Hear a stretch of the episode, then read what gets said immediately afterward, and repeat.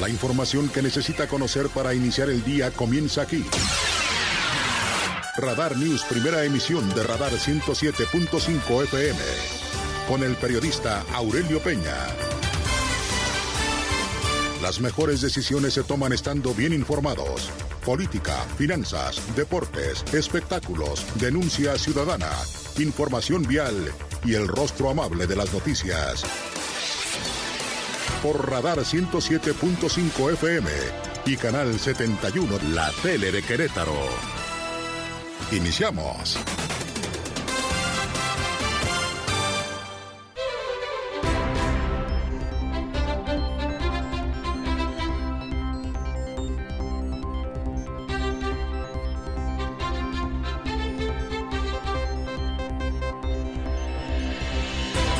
Tal? ¿Cómo le va? Muy buenos días. Gracias. Además, los saludo como siempre con muchísimo gusto. Son las 6 de la mañana en punto. Las 6 en punto de este viernes 24 de febrero del año 2023. Como siempre, me da mucho gusto saludarlo en este espacio de noticias, en esta primera emisión. Su amigo servidor Aurelio Peña y lo acompañaremos hasta las 9 de la mañana del día de hoy para informarle de lo más importante que ha ocurrido en Querétaro, México y el mundo. Como siempre, muy amable. Gracias también que nos hace favor de vernos a través de la señal de televisión en Radar TV, Canal 71, la tele de Querétaro a través de la señal de Easy en esta mañana, gracias a través de las redes sociales en la www.radarfm.mx, en Twitter, en arroba radar news 1075 y gracias también en Facebook, nos quiere dar like, muy amable, gracias, a través de la diagonal radar news QR o. Vía telefónica, aquí en cabina en el 442-238-3803 y vía WhatsApp, mensaje de texto, audio, video, recuerde que solamente en este espacio de noticias su denuncia, si es denuncia, en el 442-592-1075 Radar News, primera emisión. Como siempre, muy amable, gracias a mi querido Pierro Hernández. Es viernes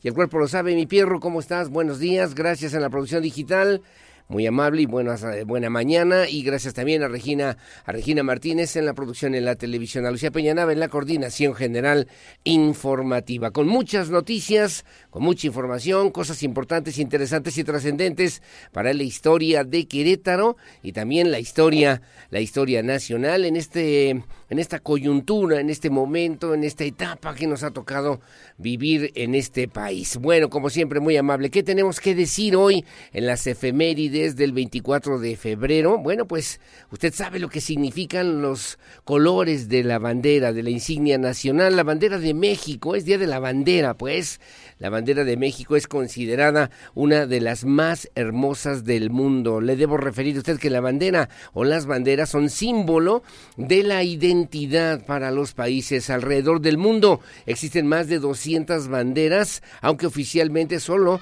194 países han, eh, que son reconocidos a través de la Organización de las Naciones Unidas, algunos territorios no oficializados han generado banderas propias con el afán de contar precisamente con esto que nos da identidad, que aportan los símbolos, los símbolos en este caso, los símbolos patrios en nuestro país. La bandera, uno de los símbolos patrios, verde, blanco y rojo. El verde que significa la esperanza, el blanco que representa la unidad de las y los mexicanos y el rojo, la sangre derramada por nuestros héroes en México. La bandera nacional forma parte de los lábaros patrios, lo que significa que se honra de manera muy especial. La bandera mexicana ha sufrido también cambios desde su creación, sin embargo, hay elementos que son constantes y que no han cambiado. Un ejemplo de ello son los colores, los elementos que integran el escudo nacional que se plasma en el centro de la bandera. Le debo referir también a propósito de este símbolo importante para los mexicanos. El simbolismo de la bandera en México tiene mucho que ver con la época en la que fue creada. Surgió también en el contexto, un contexto bélico, en la época de la independencia, y tanto los colores como el escudo nacional hacen alusión a los ideales de ese momento histórico. Por ejemplo, el color rojo hace alusión a la sangre derramada por los héroes en la lucha, en la lucha por un México libre. El color blanco significó la unidad o significa la unidad y la añoranza de paz a la que aspiran, la que aspirábamos obviamente en nuestro país en aquellos entonces y desde entonces además que se mantiene viva esa esencia de la bandera nacional y el color verde hace referencia justamente a la esperanza. Cabe señalar que en México, en México cada 24 de febrero se celebra de forma oficial el Día de la Bandera, encabezará por cierto el presidente López Obrador esta ceremonia allá en el Campo Marte en la Ciudad de México. El protocolo indica que debe hacerse una ceremonia marcial en la cual se incinera de manera respetuosa la bandera vieja y se hace un recorrido de bienvenida en donde se recibe la nueva bandera. El respeto por los símbolos patrios de la bandera nacional pues resulta esencial, fundamental en la formación de las y los mexicanos, incluso es parte de la cultura nacional. Renir honores a la bandera que pues obviamente representa una oportunidad para reforzar la identidad de nuestro pueblo, de nuestro país y de nuestra historia. Como dato interesante, podemos decir también que la bandera en México es apreciada en todo el mundo, no solamente por su significado simbólico, sino también por la estética de su composición, pues a la vista del mundo se le ha reconocido en diferentes encuestas que se han realizado como una de las banderas, y yo diría que sí, efectivamente, es la bandera más hermosa, más bella en la historia de la humanidad en estos tiempos que nos ha tocado vivir verde, blanco y rojo y que significan justamente esa esencia que sigue caracterizándonos a las y los mexicanos desde los años de la independencia para trabajar en favor de la libertad, en favor de la independencia, en favor de la paz, de la unidad, de la esperanza y reconocer siempre pues esta historia y esa esencia y esa herencia de los héroes que nos han dado patria. Así que hoy Día de la Bandera, 24 de febrero, que nos sirva para reflexionar sobre la importancia de nuestros símbolos patrios. Las 6 de la mañana con 6 minutos. Bienvenidos, bienvenidas. Comenzamos y estas son las noticias.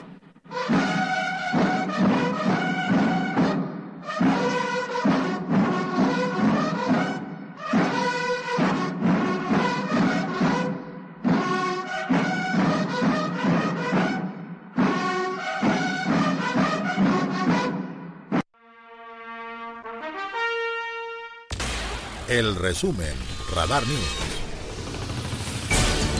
Gracias. Las seis de la mañana con siete minutos, la rectora Tere García Gasca rindió su quinto informe de actividades al frente de la Universidad Autónoma de Querétaro. Eh, precisó también que la universidad ha destacado por su importante y enorme responsabilidad social y por los servicios que presta diariamente a la población. La Universidad Autónoma de Querétaro ha crecido, ha prosperado, dijo también, en medio de las adversidades y dando la cara a quienes han pretendido mermarla. Hoy es más grande y más fuerte demostrando desde sus aulas, laboratorios y auditorios en toda la geografía del estado de Querétaro, que por encima de todo prevalecen sus grandes objetivos. Así lo, así lo informó, así lo refirió la rectora de nuestra alma mater, la doctora Tere García Gasca, quien en sesión extraordinaria del Consejo Universitario presentó su quinto informe de actividades como rectora de nuestra Universidad Autónoma de Querétaro. Un ejercicio de transparencia y rendición de cuentas para la sociedad a la que se debe y para su comunidad a la que también pues debe representar en un momento importante. Actualmente la institución forma 33.576 estudiantes, tiene presencia en campus o planteles en 16 de los 18 municipios en el estado de Querétaro. Para dar respuesta a este crecimiento se han incrementado las plazas para profesores de tiempo completo en un 72% y las plazas para profesores de tiempo libre en un 50%. Refirió también Tere García Gasca que el 66% de sus programas de técnico superior universitario o de licenciatura están avalados por los comités interinstitucionales para la evaluación, evaluación de la educación superior o por el Consejo para la Acreditación de la Educación Superior. Aunado a ello están también los programas que cuentan con acreditaciones internacionales o están adheridos a los programas de alto rendimiento académico del padrón del padrón a nivel nacional. Además, en nuestra alma Mater obtuvo en el 2022 la acreditación institucional por su calidad académica y administrativa como parte del CIES vigente al 2025 y actualmente solo ocho universidades públicas estatales de México, incluida la Universidad Autónoma de Querétaro, cuentan con este importante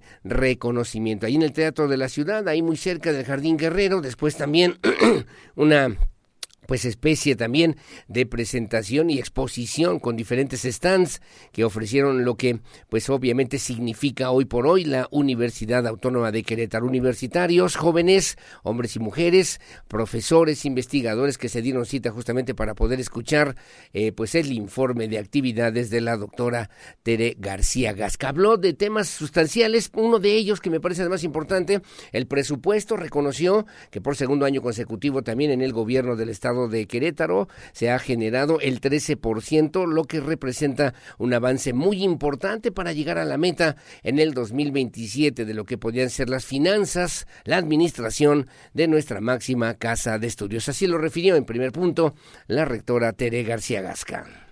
En el panorama estatal, a la UAC fueron asignados 935 millones de pesos de subsidio ordinario que representaron un incremento del 13%, y el mismo incremento fue proporcionado para el recurso destinado a obra. En este sentido, la UAC presentó al gobierno del Estado una solicitud para recibir el 13% sostenido hasta 2027 y así alcanzar el peso a peso entre los presupuestos federal y estatal que ordena la Ley General de Educación Superior incluidos los municipales. Bueno, gracias a representación del gobernador del estado asistió la doctora Marta Elena Soto, secretaria de Educación. No estuvo la secretaria de Gobierno Guadalupe Murguía, tampoco estuvo el alcalde Luis Nava, andaba en el tema de las ciudades del aprendizaje, ni el gobernador del estado Mauricio Curi González, que tuvo una reunión importante allá en la Ciudad de México, en el centro, en el centro libanés. Alcaldes, alcaldes como Enrique Vega, Roberto Sosa, Miguel Martínez y eh, pues el representante, el secretario particular del gobernador Chepe, que también también estuvo, estuvo ahí al pendiente, además de exgobernadores como Enrique Burgos, Ignacio Loyola, ahora diputado, Mariano Palacios Alcocer, y también hizo un reconocimiento, por cierto, la doctora Tere García Gasca, a la primera rectora de nuestra universidad, a la doctora a la doctora Dolores, Dolores Cabrera. Refirió un tema que me parece muy importante y fue el paro, el paro de actividades del pasado mes de octubre en el 2022. Refirió que desde su perspectiva el inicio del desencuentro fue por falta de comunicación y que se resolvió recuperándola. El camino aún es cuesta arriba pero sin duda vamos avanzando a propósito de los temas que se tienen que atender de violencia de género y que dentro de la unidad de atención a violencia de género, la Aguavig, fue promovido también como parte de las actividades más importantes, esenciales, sustanciales en este recuento de los daños, digamos, de lo que significó este movimiento importante para nuestra máxima casa de estudios. Así lo dijo la doctora Tere García Gasca. Aunque desde 2018 hemos trabajado en nuestros protocolos y procedimientos, no hemos podido llegar a la comunidad. La comunicación no ha sido eficaz. Quizá por la inercia institucional, los puentes no funcionaron. Es digno reconocer que se han vuelto obsoletos. Y hay que reconocer nuevamente que nuestros protocolos y procesos son por sí mismos revictimizantes. El movimiento estudiantil defendió una causa legítima y lo más importante era establecer comunicación. Sin embargo, no faltó el oportunismo político, pero a pesar de ello, las, les y los estudiantes de Facultades Unidas defendieron la causa y abrieron los conductos para el diálogo. A partir de ahí, fue posible llegar a acuerdos y firmar un pliego petitorio que hoy es un documento de trabajo bueno, ahí está el quinto informe de actividades. Vamos a precisar también algunos detalles, temas importantes, datos que proporcionó la doctora Tere García Gasca. Bueno, a las seis de la mañana con 13 minutos, en otro tema, el gobernador del estado Mauricio Curi González estuvo en la Ciudad de México. Ahí inauguró el Centro Mundial Extraordinario de la Unión Libanesa, acto en el que fue reconocido por sus aportaciones para instaurar el 29 de noviembre como el Día Nacional del Inmigrante de Origen Libanés y con ello reconocer su historia, su cultura, fortalecer la relación de México, por cierto, con la visión de eh, los integrantes, miembros de la comunidad libanesa ante la comunidad también y al contribuir en la construcción de un México más justo, incluyente y próspero, con quienes dijo se comparten raíces libanesas, la herencia de una cultura milenaria, de un espíritu de trabajo y de superación además de un gran amor por México. Así lo refirió el gobernador Mauricio Curi González. Mi compromiso con ustedes como descendiente de libanés es hacer un buen papel. Apostamos a la empresa y también, por supuesto, a la seguridad jurídica en Querétaro. Yo los invito a que inviertan en Querétaro, los invito a que vayan a Querétaro. En Querétaro somos el primer lugar en World Justice Project, como el lugar donde hay mejores prácticas de justicia. Tenemos 27 años sin ninguna huelga. Bueno, muy amable, gracias. Recordaron también que en el Pleno del Senado se aprobó ya la iniciativa del entonces senador Mauricio Curi González, hoy gobernador de Querétaro, que declara el 29 de noviembre como el Día Nacional del Inmigrante de Origen Libanés, acción que destaca la importancia de esta relación económica productiva entre México y el Líbano, mientras que se ha consolidado bajo diferentes aristas, incluso la diplomacia y el fortalecimiento de la migración de aquel país, de personajes que eligieron a México como su país de destino y que aportan, han aportado de manera importante a la cultura, a la cinematografía, a la economía, incluso también a la gastronomía de nuestro país. Las 6 de la mañana con 15 minutos. Bueno, otro tema también en Querétaro, en el municipio de Cadereyta, no habrá huelga. Le recordamos nosotros hace unas semanas que hay una deuda, un laudo, varios laudos de hecho, eh, pues eh, por trabajadores que han demandado al gobierno municipal allá en Cadereyta y que esa deuda se ha venido heredando de una administración a otra. Bueno, pues ayer habló Miguel Martínez Peñalosa, el alcalde de aquella demarcación, refirió que junto con las autoridades municipales, el sindicato de trabajadores de la administración de Cadereyta de Montes acordaron conjurar la huelga que estaba emplazada para este viernes, para el día de hoy, viernes 24 de febrero. Miguel Martínez Peñalosa informó también que el pasado miércoles se logró concretar ya la firma de este acuerdo para pues que no estalle la huelga y deje sin servicios, sin actividades administrativas allá en el municipio de Cadereyta. Así lo refirió, así lo dijo el alcalde de aquella demarcación, Miguel Martínez Peñalosa que sin duda nos llena de alegría. Muy claro que en esta administración un peso a los trabajadores que por está firmado. Por lo tanto, no hay huelga y ya está eh, firmado la no huelga. De los ahorros que hemos tenido y ya estamos el día de hoy, mañana, eh, depositando una buena parte de ellos. Bueno, que no les van a quedar a deber ni un solo peso para las y los trabajadores en aquella demarcación. Ha hecho ya depósitos, hay un convenio que han aprobado, han aceptado pues en el Sindicato de Trabajadores de la Administración en Cadereyta de Montes y bueno, se espera por lo eso y por eso así lo anunció el día de ayer, que para el día de hoy no estalle formalmente la huelga allá en Cadereyta de Montes. Las seis de la mañana con 17 minutos. Bueno, otro tema también importante y que tiene que ver con la zona de la Sierra de Querétaro, la Sierra Gorda de Querétaro. El día de ayer, en la 60 legislatura del Estado de Querétaro, se declaró al concurso nacional del baile de Guapango que se realiza en la zona de Pinal de Amoles como patrimonio cultural del Estado de Querétaro. La diputada por el distrito decimoquinto y con, que corresponde a los municipios de la zona serrana, Liz Selene Salazar Pérez, autora de esta iniciativa, consideró que vivir las tradiciones permite generar un sentido de pertenencia. Además de que con esta declaratoria se pueden preservar, se puede generar una mayor difusión y un mayor desarrollo de la cultura. Se pretende que el municipio, los municipios de la zona serrana puedan tener acceso a programas en materia de cultura, turismo, al ser reconocido el concurso del baile de Guapango como patrimonio cultural del Estado. Se estará legitimando para acudir a instancias estatales y federales para realizar gestiones pertinentes. Vamos a escuchar a la presidenta municipal de Pinal de Amoles, Lupita Ramírez Plaza, a propósito justamente de este reconocimiento que el día de ayer veíamos a chavitos, niñitos, pequeñitos, ya comenzando en el baile del guapango como patrimonio cultural de Querétaro. Adelante, por favor.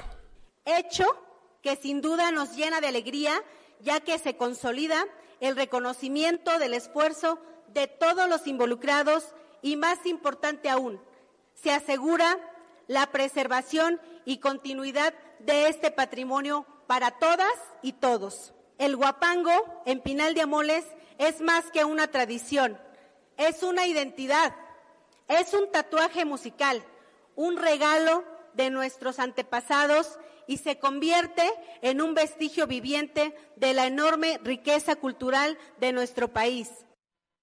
Bueno, por su parte la diputada Selene Salazar Pérez dijo también que en la zona serrana del estado de Querétaro, particularmente se refirió a Pinal de Amoles, se ha caracterizado también por eh, ser un municipio hospitalario y donde además se reúnen las mejores parejas de participantes de otros estados del país como San Luis Potosí, Veracruz, Puebla, Hidalgo, Tamaulipas y por qué no también de Querétaro. Tema que va a generar, que va a favorecer el desarrollo de esta zona del estado de Querétaro desde San Joaquín, Pinal de Amoles, De Cerro Arroyo Seco, la zona serrana, donde el guapango, pues obviamente ya es, además, en todo el estado de Querétaro, patrimonio de nuestra cultura queretana. Así lo refirió la diputada Selene Salazar Pérez. El concurso nacional de baile de guapango de Pinal de Amoles es una expresión cultural. Por ello, es importante que mediante esta declaratoria podamos preservar nuestras tradiciones, generando una mayor difusión y desarrollo de nuestra cultura. Con la declaratoria propuesta, se pretende que el municipio de Pinal de Amoles pueda, tener acceso también a programas destinados en materias de cultura, ya que al ser reconocido patrimonio cultural del Estado, del, del, Estado, el concurso nacional de baile de Huapango Huasteco, el municipio estará legitimizado para acudir a instancias estatales y federales de cultura y de turismo para realizar gestiones pertinentes. Bueno, muy amable, gracias. Las seis de la mañana con 21 minutos, 6.21. En temas nacionales, pues siguió la polémica. Se tuvo que suspender incluso la sesión en el Congreso Federal, en la Cámara de Diputados, ante los señalamientos, acusaciones, eh, pues eh, también posicionamientos que se fijaron en torno al tema de Genaro García Luna. El día de ayer, diputados de Morena llevaron mantas al salón de pleno en la que destacaron que el expresidente de México, Felipe Calderón Hinojosa, sí conocía de los negocios de Genaro García Luna y además decían sí sabía y acabará, acabará como García Luna. Diputados y diputadas de Morena se manifestaron en el salón de pleno con mantas ilustradas con los rostros del exsecretario de Seguridad Genaro García Luna y de manera junta o una conjunta el expresidente de México Felipe Calderón Hinojosa. Las y los legisladores protestaron durante la sesión solemne con motivo del Día Internacional de la Lengua Materna, gritaron las consignas, Borola sí sabía, Calderón sí sabía, Margarita sí sabía y sigue Calderón. Para la conmemoración subió a tribuna la diputada María del Rosario Reyes Silva para pues eh, fijar la postura a nombre de Morena, pero desvió su mensaje alusivo a las lenguas indígenas en atacar a los panistas luego de que se canceló la sesión ordinaria donde se debatirían o estarían debatiendo diferentes temas que ya estaban establecidos en la orden de del día. Y luego también la presidenta de la mesa directiva en funciones, Yuritsi Almazán, dio por concluida la sesión solemne y no citó a la sesión ordinaria que estaba programada para eh, ayer mismo en la tarde, en una convocatoria que se dejó, se dejó para fechas futuras, puede ser el día de hoy, que se retome por lo menos en este debate, en esta discusión de lo que tenían programado en la orden del día para el día de hoy, viernes 24 de febrero, allá en la Cámara de Diputados en la Ciudad de México. Bueno, como siempre, muy amable de esto y mucho más aquí en Radar News en esta primera emisión. Son las 6 de la mañana con 23 minutos. Como siempre, muy amable y gracias por el favor de su compañía en este espacio de noticias que transmitimos en vivo y en directo desde esta noble, histórica, próspera, colonial, barroca, generosa, hospitalaria, humanitaria, honorable, pacífica, competitiva y siempre limpia ciudad de Santiago de Querétaro, corazón de la República Mexicana. Buenos días, Querétaro.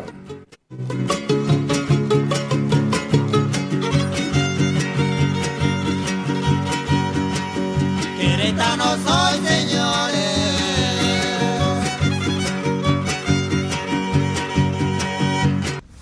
El clima, el pronóstico del tiempo, temperatura y las recomendaciones antes de salir de casa. El clima en Radar News.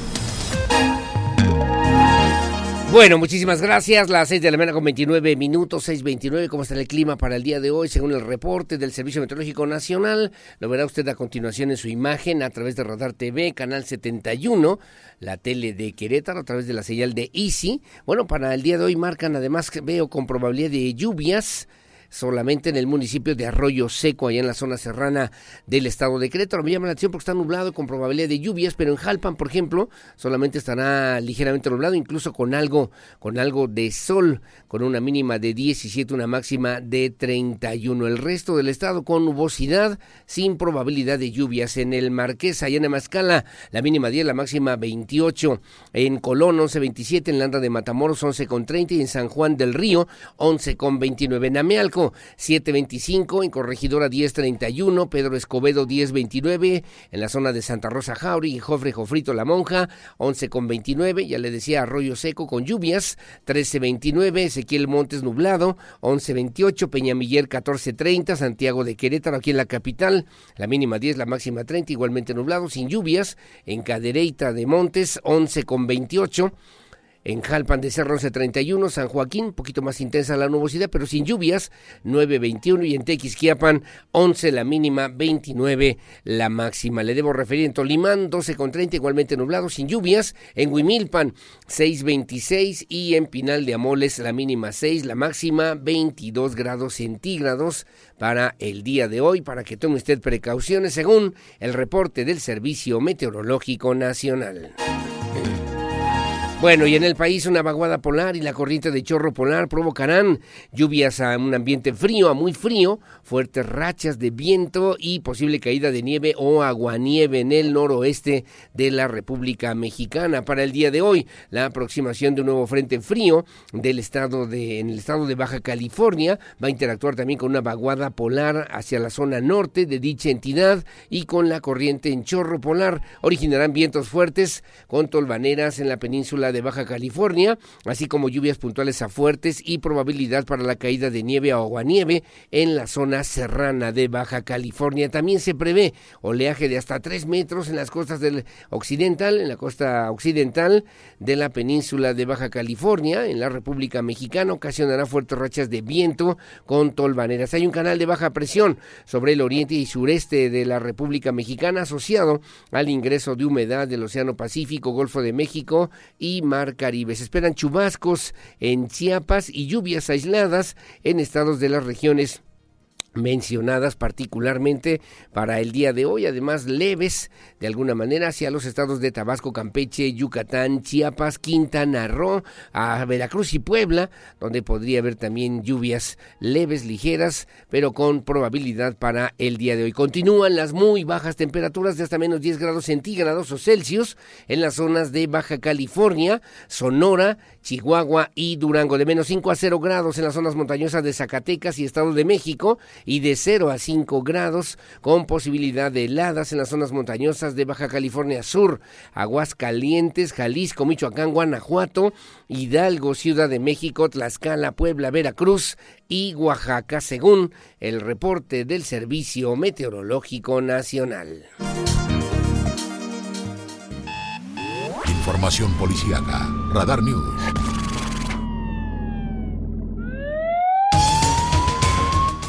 Bueno, muy amable, gracias. Le comento también que para el día de hoy, además en esta información, en el tema, allá en el municipio de Corregidora, el alcalde de aquella demarcación, Roberto Sosa Pichardo, dio a conocer que luego de la difusión de un video que circuló en redes sociales, en redes sociales un video donde se observa elementos de la seguridad pública de aquella demarcación aplicar uso excesivo de la fuerza contra un joven. Bueno, pues de los 11 implicados, refirió el alcalde Sosa, Sosa Pichardo, bueno, de los 11 implicados, solamente dos se están investigando por esta misma causa, refirió el edil allá en Corregidora. Diego Hernández tiene los detalles. Solamente dos policías municipales de Corregidora de los 11 implicados están siendo investigados por el órgano interno de control por el uso excesivo de la fuerza contra un joven a inicios de febrero, informó el edil Roberto Sosa. Estudio a través de asuntos internos, hay dos policías que en este momento se les está haciendo todavía la investigación, los demás ya están en sus actividades normales no hubo más allá de esta investigación. ¿Dos separados del cargo? los que participaron en este? 11. 11. ¿Y a estos 11 no se les determinó algún tipo de responsabilidad? Dos personas están todavía en el estudio. El pasado 6 de febrero, elementos de esta corporación aprendieron al joven en la comunidad de Santa María Magdalena. Sin embargo, en un video que captó la situación, se pudo ver cómo fue atropellado por la patrulla con número de serie C327. Asimismo, el agravallado acusó ser víctima de amenazas y agresiones físicas por estos policías. Susa Pichardo señaló que aún no hay una fecha para que el órgano interno de control entre un dictamen por el actuar de estos policías, pero se espera que sea dentro de poco. Pero por el momento están separados de su cargo. Asimismo, el alcalde afirmó que es la única irregularidad hasta el momento de cuerpos de seguridad municipal que han tenido. Para Grupo Radar, Diego Hernández. Y decía además Roberto Sosa, se estará investigando hasta sus últimas consecuencias y en la aplicación de la ley también para revisar eh, qué fue la situación que provocó esta, esta cuestión y sancionar si es necesario, también con todo el rigor que eso amerita, a los elementos que hayan tenido, eh, pues que hayan hecho uso excesivo de la fuerza en contra de un ciudadano. Las 6 de la mañana con 34 minutos. Bueno, hay un tema importante que el día de ayer dio a conocer el alcalde de Querétaro, Luis Nava. Habrá apoyo, apoyo de hasta 750 mil pesos para policías del municipio de Querétaro para que puedan adquirir una vivienda.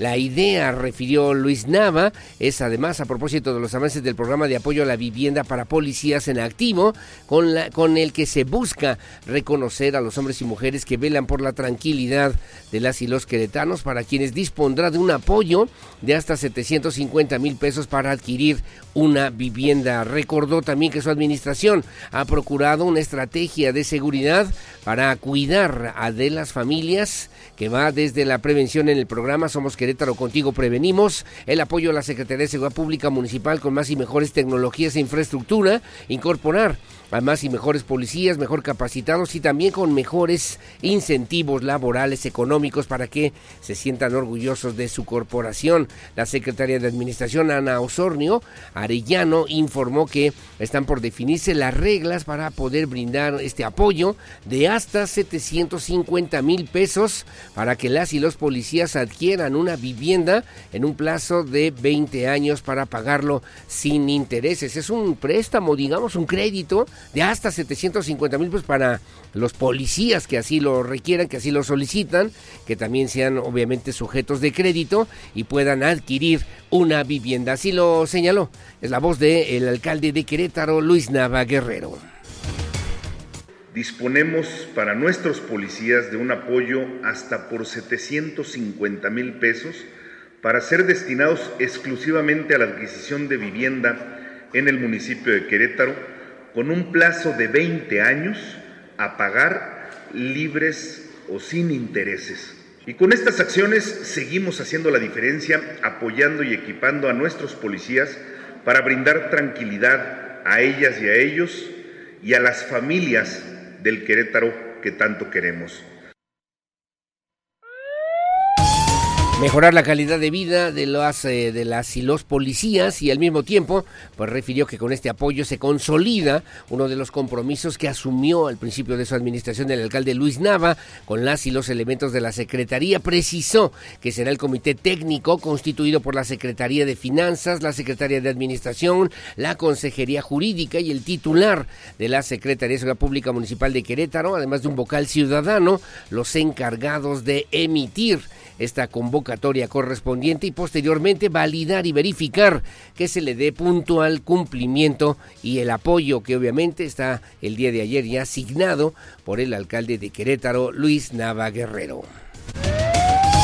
Bueno, gracias, las 6 de la mañana con 37 minutos, 6.37, y que también el alcalde pues entregó equipamiento, apoyo, son 24 millones de pesos en equipo para personal operativo de la Secretaría de Seguridad Pública Municipal. Servirá para apoyar el compromiso diario de las y los policías para cuidar de mejor manera a los ciudadanos en cumplimiento a lo que tiene que ver con los requerimientos del Programa Municipal de Seguridad 2021-2024, que procura brindar atención con policías y debidamente equipados y capacitados Luis Nava, bueno, pues encabezó la entrega de estos equipos de equipamiento a personal operativo de esa dependencia y dijo que los apoyará en su compromiso de cuidar a la ciudadanía de una manera siempre profesional, honesta y eficaz. Alejandro Payán tiene los detalles. La Secretaría de Seguridad Pública del municipio de Querétaro entregó equipo a personal operativo con una inversión de 24 millones de pesos, con la finalidad de reforzar el fortalecimiento institucional, afirmó el titular de la Secretaría de Seguridad Pública Municipal, Juan Luis Ferrusca. El anterior representa una inversión de 24 millones 65 mil 595 pesos.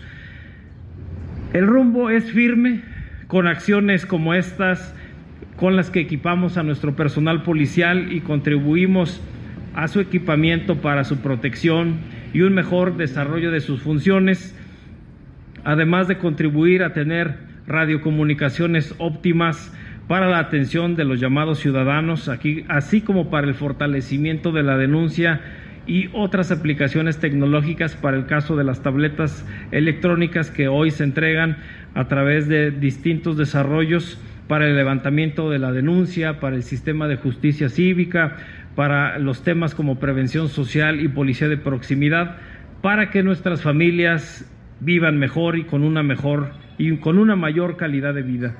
El funcionario indicó que se entregaron 35 kits de uniformes para el grupo especial cicloturístico, 135 kits de uniformes para grupos de motociclistas, 326 terminales portátiles TPH 900 que son equipos de telecomunicación con GPS, micrófono de solapa, batería y antena, además de 203 piezas de baterías para los radios, 503 piezas de antena para terminal de este tipo de radios, 301 piezas de batería terminal y 551 piezas de batería para TPH 900, además de 515 tabletas y 203 piezas de antena.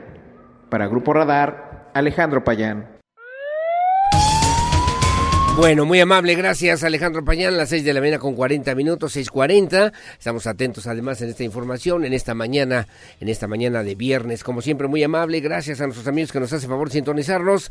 Gracias a mi querido Toño Ugalde de mi Universidad de Londres, como todas las mañanas. Gracias a Lupita Mendoza y en Corregidora. Igualmente, saludos a Alejandro Guillén. Que tengan buen día. Estoy viendo Manuel Betancourt, igual muy amable, gracias, muchos saludos allá en Corregidora. Saludos a Felipe Rojas. Gracias a mi querido Enrique Zamudio. Un abrazo, muchos saludos allá en el periódico Noticias. Gracias a Carlos Alcanaz, Andrés González Arias. Gracias al Sensei, a mi querido Don Beto Herrera a don Beto Herrera, como siempre, con mucho cariño, a él y a su familia.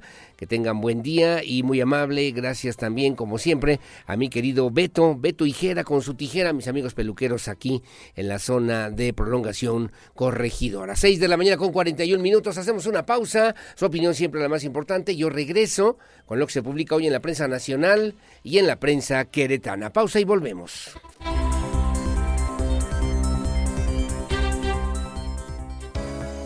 Estas son las efemérides del 24 de febrero. El 24 de febrero de 1821, Agustín de Iturbide da a conocer el Plan de Iguala, con el cual se logró la consolidación entre realistas e insurgentes en pro de la independencia de México. Para el año de 1895 muere José María Mata, constituyente de 1857 y representante de Benito Juárez en Estados Unidos, ministro de Relaciones Exteriores de México en Washington y ministro de Hacienda en el periodo de Porfirio Díaz. Sus restos descansan en la Rotonda de las Personas Ilustres. En 1975, la banda británica de rock Led Zeppelin publica el álbum Psychical Graffiti, en 2009 comienza a funcionar la popular aplicación de mensajería WhatsApp. En su primer año de existencia estaba disponible únicamente para dispositivos iOS.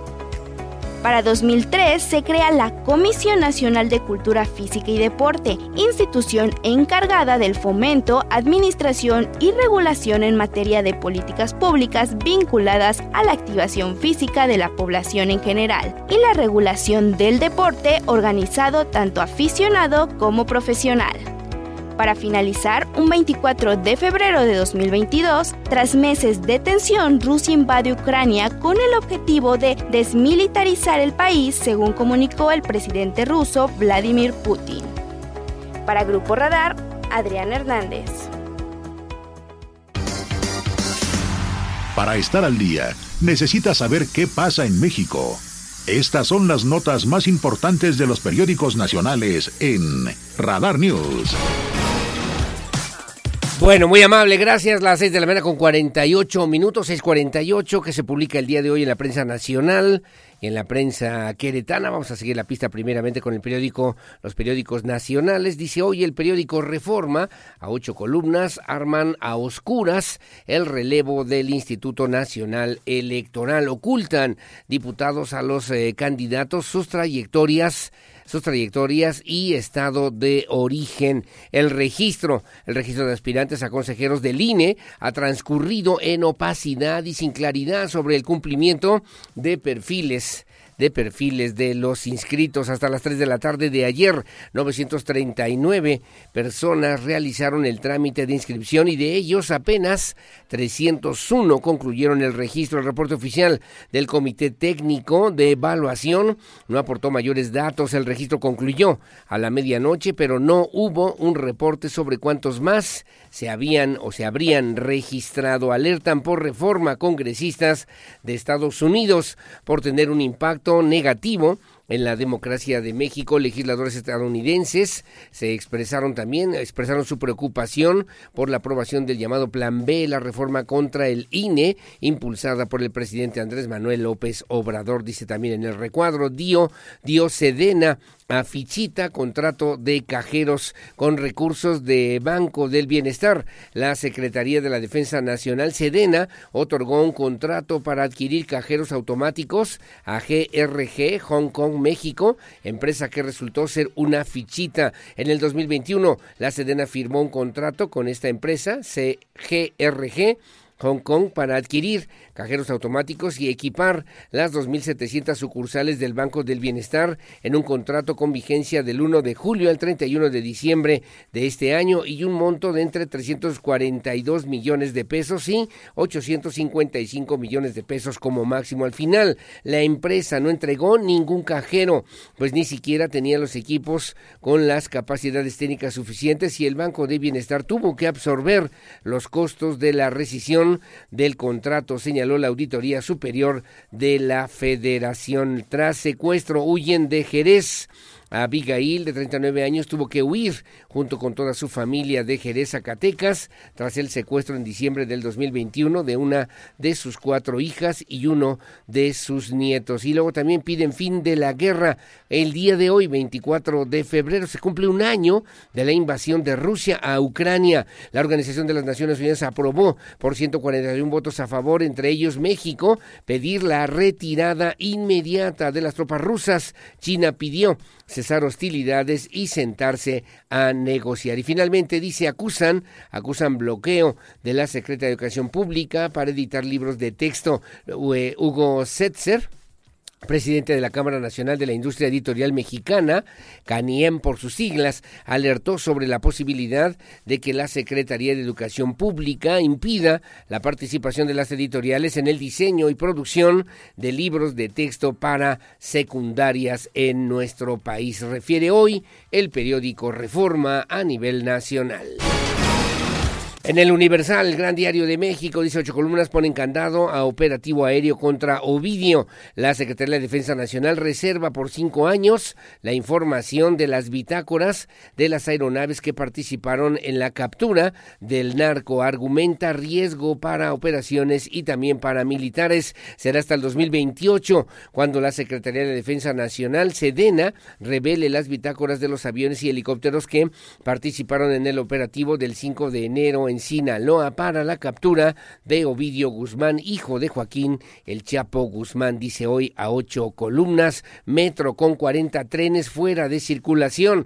El sistema de transporte colectivo Metro tiene 40 trenes fuera de circulación por falta de refacciones. De los 393 que conforman su flota, respondió a una solicitud de información pública hecha por este diario. En enero su titular dijo que analizaban si era viable recuperar eh, convoyes que no están están operando, dice hoy el periódico El Universal. Golpea, golpean pobreza y la inflación a 34 millones. Para 34 millones de mexicanos, sus ingresos no bastan para comprar la canasta alimentaria y viven en estados donde los precios suben más que el promedio nacional, según datos del INEGI y del Coneval en la primera mitad del febrero. La inflación llegó a 7.76% anual, aunque el alza de precios en 21 entidades se ubicó por arriba de la media. Esos estados concentran 34.3 millones de personas en pobreza laboral, es decir, 69% del total nacional que vive en estas condiciones, dice hoy el periódico El Universal, el gran diario de México. En el Milenio Diario, a ocho columnas, Andrés Manuel López Obrador apoya que mujer presida el Instituto Nacional Electoral y que Clara Humphrey ya, la, ya lo medita. El Partido Acción Nacional deja solo a García Luna y hasta pide castigo. el veredicto no nos pega. El Comité Ejecutivo Nacional y legisladores panistas niegan militancia de Genaro García Luna dos días después del veredicto en Nueva York. En la fotografía, Tuca Ferretti, la liguilla, primer objetivo de el Cruz Azul. Ricardo Ferretti, nuevo técnico del Cruz Azul, consideró que la primera parada para el club es llegar es llegar a la liguilla y confesó que para él siempre se trata de comenzar sin volverse a ver en su exitoso pasado de títulos. Oscar Pérez también en la fotografía. Oscar el Conejo Pérez es ahora director deportivo también de la máquina celeste. Y luego dicen la UNAM, Tribunal quita mordaza al rector. La Filminería recupera formato, formato presencial. Finalmente, falaz coartada, la del ahorro por el INE. Sobran también los motivos para ir este domingo a la Plaza de la Constitución, dice don Carlos Marín en asalto a la lo que publica hoy el periódico Milenio Diario. El análisis de la información más importante de los diarios queretanos, a continuación en Radar News. Bueno, gracias. Vamos a la prensa queretana. En el diario de Querétaro, que dije mi amigo Mario León Leiva, dice ocho columnas, impune, 5M libres ya los 72 detenidos, tras tres acusados siguen bajo proceso, pero en libertad por efecto de amparos. Un año después de la violencia del 5 de marzo en el Estadio Corregidora, los 72 detenidos se encuentran en libertad y sin alguna sanción penal. Lo único que se les prohibió fue ingresar a eventos deportivos durante tres años. Además, la mayoría de los casos concluyeron con una suspensión condicional o por un procedimiento abreviado de acuerdo con el Tribunal Superior de Justicia. A los detenidos se les imputaron los delitos de tentativa de homicidio, violencia en espectáculos deportivos y apología del delito, pero hoy todos han quedado en libertad a propósito de lo que será un primer aniversario el próximo 5 de marzo de estos hechos ocurridos en el Estadio Corregidora. También en otro tema refiere el informe de actividades de la rectora Tere García Gasca urgen a la Universidad Autónoma de Querétaro más recursos federales. La rectora reconoce en su quinto informe el alza estatal y señala avances de la universidad pese a los rezagos económicos. Señalan a otro por crimen en el Jardín Cenea. Lo buscan. Testigos revelaron la existencia de un segundo implicado en la riña en pleno centro histórico donde fue asesinado un bailarín. Solo hay un detenido. Y luego también refrenda apoyo a la comunidad libanesa el gobernador Mauricio Curi González asistió al Congreso Mundial de la Unión, donde reconocen su aportación para el Día Nacional del inmigrante libanés. Y en la fotografía declaran patrimonio al Guapango. El Congreso Estatal, en sesión de pleno llevada a Pinal de Amoles, aprobó un exhorto para que el Poder Ejecutivo realice la declaratoria, la declaratoria del concurso nacional de baile de Guapango Huasteco de ese municipio como patrimonio cultural inmaterial intangible del estado de Querétaro. Se adelantó además que el concurso de este año se llevará a cabo los días 10 y 11 de marzo y se espera la participación de más de 600 parejas, eh, pues en este, participantes, pues en este eh, concurso nacional de Guapango. Refiere también para el día de hoy, la Cuna Cuarto de Guerra, vi un comentario de, pues eh, dice, sospechas, lleva tres días Iridia Salazar al frente del INDEREC y ya empezaron las especulaciones. Se debe a que tras las renuncias y o despidos por las acusaciones de presunto acoso, parece haber salvado el pellejo un personaje señalado en cuatro de las ocho quejas como organización de fiestas en un rancho de Santa Rosa. De pura casualidad, es el mismo que fue jefe de la hoy directora del deporte cuando ella laboró en el municipio de Querétaro. Bueno, comentario importante, interesante y cuentas algo parecido, cargar con problemas ajenos le pasa a la 4T. En Querétaro encarcelaron a Joel Pedraza, quien fue secretario de administración del expresidente Alejandro Ochoa en Colón y ahora, ya afiliado a Morena, coordinaba programas sociales federales de la Secretaría del Bienestar en aquella demarcación. En el expediente Q mi amigo Adán Olvera, en el rebote, dice la senadora Claudia, Claudia Ruiz Maciel, logró reunir a los exgobernadores de Querétaro y me comentan que en esa ocasión no hubo tensión, solamente buen entendimiento y política de altura. Lo que publica hoy el periódico Diario de Querétaro. En el periódico AM de Querétaro, que mi amigo Miguel Ángel Flores, dice hoy a ocho columnas, venderán predios para fideicomiso de policías. El municipio de Querétaro enajenará 650 lotes para consolidar la bolsa de recursos con la que otorgará vivienda a cuerpos policíacos de la Secretaría de Seguridad Pública Municipal. En la fotografía aparece la rectora de la UAC, Tere García Gasca, rinde su quinto informe de actividades y destina Luis Nava 24 millones de pesos para la Secretaría de Seguridad Pública Municipal de Querétaro. El alcalde capitalino entregó equipamiento a cuerpos operativos de la Secretaría de Seguridad Pública Municipal. Su inversión ascendió a 24 millones de pesos, lo que publica hoy el periódico AM de Querétaro. Bueno, y vamos a ver lo que se publica hoy en el periódico Noticias, la verdad de cada mañana. Saludos, por cierto, a Enrique Zamudio. Me dice el día de hoy, rinde quinto informe, quinto informe la doctora Tere García Gasca. El movimiento estudiantil, uno de los mayores aprendizajes para la comunidad universitaria. Al rendir su quinto informe, al frente de la UAC, la rectora Tere García Gasca afirmó que el movimiento estudiantil derivado de problemáticas de acoso y violencia y violencia de género dejó un de los mayores aprendizajes para la institución. Tres lesionados tras un cierre de circulación en la zona de Montenegro. Invita a Mauricio Curi a la comunidad libanesa a invertir en Querétaro y abre UNAC, la carrera de piloto aviador. La Universidad Aeronáutica de Querétaro, un esfuerzos y recursos con la Escuela de Aviación Especializada para abrir la carrera de formación de piloto aviador, misma que iniciará actividades académicas en mayo de este 2023. En el convenio se acordó que la fase teórica se impartirá en las instalaciones de la UNAC, mientras que la fase práctica se llevará a cabo en los aviones y simuladores de la EDAE, que es justamente pues esta escuela de aviación especializada aquí en el estado de Querétaro. Entrega Car Herrera lentes para adultos mayores en la zona serrana del estado de Querétaro, lo que publica hoy el periódico Noticias que dirige la licenciada Aida Garfias Torres. Bueno, gracias. Son las 7 de la mañana en punto, 7 en punto. Hacemos una pausa comercial. Regresamos enseguida con más aquí en Radar News en esta primera emisión. Saludos a mi querido Joeme Pomare, que usted puede ver en, en Azteca Querétaro y también en ADN 40, como todas las tardes, en el espacio, en los espacios informativos de TV Azteca Querétaro. Saludos y muchas gracias. Son las 7 de la mañana con un minuto. Hacemos una pausa. Volvemos enseguida con más. Información local. Radar News. Bueno, muy amable, gracias. Eh, gracias, son las 7 de la mañana, las 7 de la mañana con 5 minutos. Muy amable y gracias también por el favor de su compañía.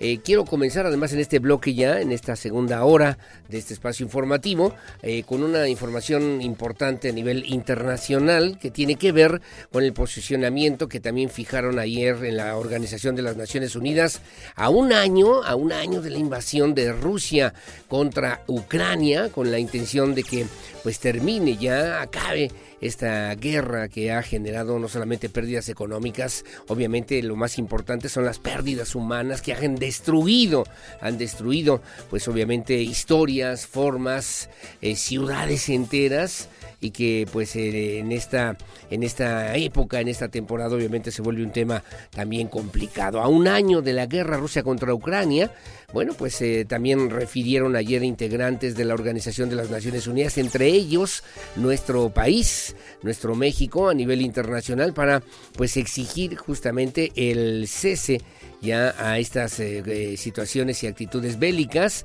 y al mismo tiempo exigir inmediatamente la retirada de las tropas rusas en Ucrania. El día de ayer se realizó esta votación simbólica a pocas horas de que se cumpliera, se cumpliera un año de la declaración de guerra del presidente ruso Vladimir Putin a Ucrania. La Asamblea General de las Naciones Unidas aprobó aprobó esta resolución presentada, presentada por Ucrania que condena la invasión rusa en una votación muy simbólica que se produce a pocas horas de que, pues ayer por lo menos se cumpliera un año de la declaración de la guerra del presidente ruso Vladimir Putin. El proceso de votación comenzó primero con las enmiendas presentadas por Bielorrusia, ambas han sido rechazadas, la primera con 94 votos en contra, 11 votos a favor y 56 abstenciones, mientras que la segunda ha contado con 91 votos en contra, 15 votos a favor y 52 abstenciones. Finalmente, la resolución presentada por Ucrania ha sido aprobada con 141 votos a favor, 32 abstenciones y solo 7 votos en contra, entre los que se encuentran Nicaragua, Bielorrusia, Rusia, Corea del Norte, Mali o Malí y también em, Eritrea y Siria. Países latinoamericanos como México, Brasil, Argentina Colombia votaron en favor justamente pues de esta exigencia para que de manera inmediata se retiren las tropas rusas del territorio ucraniano. El proyecto de resolución exige, entre otras medidas, la retirada de las tropas rusas, el fin de los ataques en suelo ucraniano y un proceso de negociación hacia la paz entre, entre las partes. Además, el texto reafirma la soberanía, la independencia, la unidad, la paz, la integridad territorial de Ucrania y la libertad, que obviamente pues tiene que ver con este acuerdo que el día de ayer se aprobó en el seno de la Asamblea General de las Naciones Unidas a un año de la invasión rusa en contra del pueblo territorios de Ucrania. A ver qué ocurre y a ver qué, qué pasa para las próximas semanas y que se resuelva también este conflicto a nivel internacional. Las 7 de la mañana con 7 minutos.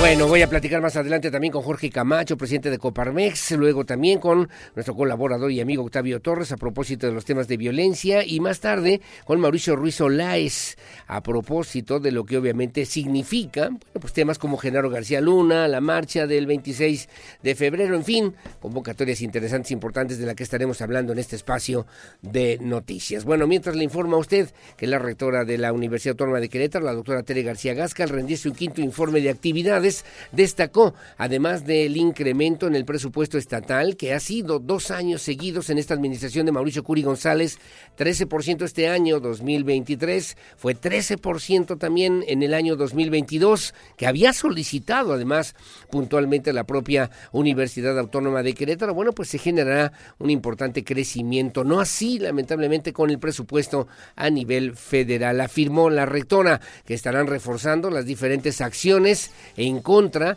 del acoso en la universidad a propósito del paro de actividades del pasado mes de octubre en el 2022 que se convirtió en una gran lección para la comunidad universitaria. Alejandro Payán tiene los detalles. La rectora de la UAC, Teresa García Agasca, rindió su quinto informe de actividades, donde destacó, además del incremento presupuestal estatal, el crecimiento de la máxima casa de estudios del Estado y afirmó que reforzarán las acciones contra el acoso en la universidad. Importante para la Universidad Autónoma de Querétaro en la rendición de cuentas de este quinto informe de actividades. La universidad pública representa los ideales colectivos la certeza de que habrá esperanza siempre que haya sueños en sus aulas. Y es que la educación es la más efectiva estrategia para el desarrollo y bienestar común. La educación nos abre horizontes y nos permite construir sueños y transformar realidades siempre con el objetivo de lograr una sociedad más justa e igualitaria. Recordó que la UAC cuenta con una plantilla de 33.576 estudiantes, 8.173 de bachillerato, 22.382 de técnico superior universitario y licenciatura y 3.021 de posgrado. En cuanto a la distribución de la matrícula por sexo, 58% son mujeres y 42% hombres. Finalmente, recordó que la universidad cuenta con 84 cuerpos académicos consolidados y en total el 86% se encuentran consolidados o en consolidación. Todos los indicadores se encuentran por encima del promedio del Consorcio de Universidades Mexicanas. Para Grupo Radar, Alejandro Payán. Bueno, muy amable, gracias Alejandro Payán, 7 de la mañana con 10 minutos. Y bueno, pues también le comento, acudieron al informe de la rectora, como ya le había dicho al principio, ex gobernadores, ex gobernadores de Querétaro. Ahí estuvo el licenciado Enrique Burgos García, siempre diligente, siempre cordial. Ignacio Loyola, ahora diputado federal, ex gobernador queretano, que por cierto tuvo una relación muy complicada, ¿eh? ríspida, con la Universidad Autónoma de Querétaro cuando fue eh, gobernador. Estuvo también el, el ex gobernador Mariano Palacios Alcocer y bueno, rindió también, hizo este reconocimiento a la misma rectora Tere García Gasca, a la primera mujer rectora de nuestra máxima casa de estudios, a la maestra, a la doctora Lola Cabrera, además de alcaldes que también se dieron cita en este informe de actividades, Enrique Vega Carriles, Roberto Sosa Pichardo, Enrique Vega Carriles del Marqués, Sosa Pichardo de Corregidora, Miguel Martínez Peñalosa de eh, pues de, de Cadereyta, de Cadereyta de Montes, además en representación del gobernador del estado acudió la doctora, la doctora Marta Elena Soto. También estuvo Chepe, Chepe eh, Guerrero Trápala, eh, Josué Guerrero Trápala, acompañando a la rectora. No estuvieron ni el alcalde de Querétaro, Luis Nava, que estaba en el tema de las ciudades del aprendizaje, ni el gobernador del estado, Mauricio Curi González, porque estuvo en un tema en la Ciudad de México con la comunidad libanesa. Hay que apuntarlo, ¿no? Para que también quede claro, pues esta situación, obviamente, en la que se pretende tener una buena relación con la universidad y un apoyo económico, administrativo importante para nuestra máxima casa de estudios. Las 7 de la mañana con 12 minutos. Bueno, en otro tema, al encabezar la gira de trabajo en la zona serrana de Querétaro, la presidenta del sistema estatal DIF, la señora Carrera de Cuni, bueno, entregó lentes para adultos mayores en los municipios de Jalpan y Arroyo Seco. El objetivo es mejorar la salud visual de los grupos prioritarios, de los grupos más vulnerables, más necesitados en la zona serrana del estado de Querétaro. Andrea Martínez acompañó a la presidenta del sistema estatal DIF en esta gira en la zona serrana del estado de Querétaro y esto fue lo que le dijo. La presidenta del sistema estatal DIF, Car Herrera, llevó a cabo la entrega de lentes para adultos mayores en los municipios de Jalpan y Arroyo Seco con el objetivo de mejorar la salud visual de los grupos prioritarios. Esto al encabezar una gira de trabajo por la Sierra Gorda de Querétaro. En su mensaje destacó que la entrega de lentes para vista cansada servirá para que las y los adultos mayores puedan realizar sus actividades diarias sin impedimentos, ya que la vista es un sentido esencial para el ser humano. En el sistema estatal DIF estamos enfocados en mejorar la calidad de vida de las personas. Con la entrega de estos lentes nos acercamos contigo a las y los queretanos que requieren de una atención prioritaria para que mediante este apoyo puedan realizar sus actividades sin impedimento. En coordinación con el sistema DIF nacional y los DIF municipales, se repartirán en los 18 municipios del estado de Querétaro 3.600 lentes para vista cansada que serán destinados para las personas de escasos recursos que lo requieran. Para Grupo Radar, Andrea Martínez. Bueno, muy amable, gracias Andrea Martínez y obviamente un tema atendiendo pues esta, esta también este compromiso, esta deuda histórica con los vecinos habitantes, con los municipios de la zona serrana y sobre todo también con los grupos vulnerables en esta zona del estado de Querétaro. Que hay una falla por ahí en la parte de la televisión, a ver si lo podemos revisar. Sí, con mucho gusto. Gracias, mi querida Leti. Leti Sainz, ahorita lo revisamos. Gracias. 7:14, 7:14 de la mañana. Le comentábamos también al principio de este espacio informativo. Me parece es un tema importante sobre todo para las y los policías en el municipio de Querétaro. Luis Nava informó que pondrán a la venta, son 650 predios en, eh, en, el municipio, en puertas de San Miguel, con lo que se espera la recaudación de al menos 160 millones de pesos que serán destinados al subsidio de vivienda para personal de la Secretaría de Seguridad Pública Municipal. Podrían alcanzar créditos hasta de 750 mil, 750 mil pesos para la adquisición de vivienda y mejorar así la calidad de vida de los policías. Es que le iba a decir de los uniformados, de las y los policías, servidores públicos, aquí en el municipio de Querétaro. Alejandro Payán tiene los detalles. Autoridades municipales anunciaron que pondrán a la venta 650 predios en Puertas de San Miguel, con lo que se espera la recaudación de más de 160 millones de pesos que serán destinados al subsidio de vivienda para personal policial, informó el alcalde Luis Bernardo Nava. Queremos contribuir al bienestar y equilibrio económico de las familias de quienes prestan sus servicios como policías del municipio de Querétaro y que además arriesgan su vida todos los días cuidando a las y los queretanos. Por ello, disponemos para nuestros policías de un apoyo hasta por 750 mil pesos para ser destinados exclusivamente a la adquisición de vivienda en el municipio de Querétaro con un plazo de 20 años a pagar libres o sin intereses.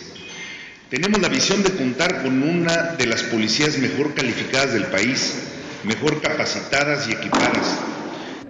El alcalde recordó que su administración ha procurado una estrategia de seguridad para cuidar de las familias que va desde la prevención con el programa Somos Querétaro, contigo prevenimos, el apoyo de la Secretaría de Seguridad Pública Municipal con más y mejor tecnología de infraestructura, además de incorporar a más y mejores policías mejor capacitados y también con mejores incentivos laborales para que se sientan orgullosos de esta corporación. Aún están por definirse las reglas para brindar un apoyo de hasta 750 mil pesos para que las y los policías adquieran una vivienda a un plazo de 20 años para pagarlo sin intereses.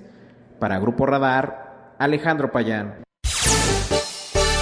Bueno, muy amable, gracias. Las 7 de la mañana con 17 minutos. Gracias, mi querido Alejandro Payán. Atentos a esta situación con mucho gusto aquí en el municipio de Querétaro. Ayer no tuvimos chance de, eh, sacar eh, comentarios de ustedes que nos hacen favor de sintonizarnos. Hoy ya tenemos otros tantos. Me voy de atrás adelante de los que acaban de llegar más recientes en este momento y me voy recorriendo los comentarios también que nos hicieron favor de enviarnos el día, el día de ayer. Muy amable, gracias. Mensaje anónimo, por favor, se cumple un año de la guerra en Ucrania, todo cambio, eh, todo cambió en un instante. Estamos hablando de Vladimir Putin, crueldad, bajeza, asesinato, y no tenemos que ir tan lejos para vivir la misma crueldad, bajeza, tráfico de influencias, falsos embargos prediales, persecución, acoso, difamación. Tienen un dron para estar vigilando la casa a la que van a fregar, fabricar o sembrar supuesta delincuencia en Caleto. Me dice alguien, alguien lo entiende muy bien. Lo mejor es que las autoridades correspondientes ya tienen los nombres, me dice también en esta información, ya tienen los nombres de los integrantes de la mesa directiva. También aquí tenemos gente sociópata. Saludos, saludos, licenciado Aurelio, y pase, ojalá que pueda pasar este comentario, este comentario el día de hoy en su importante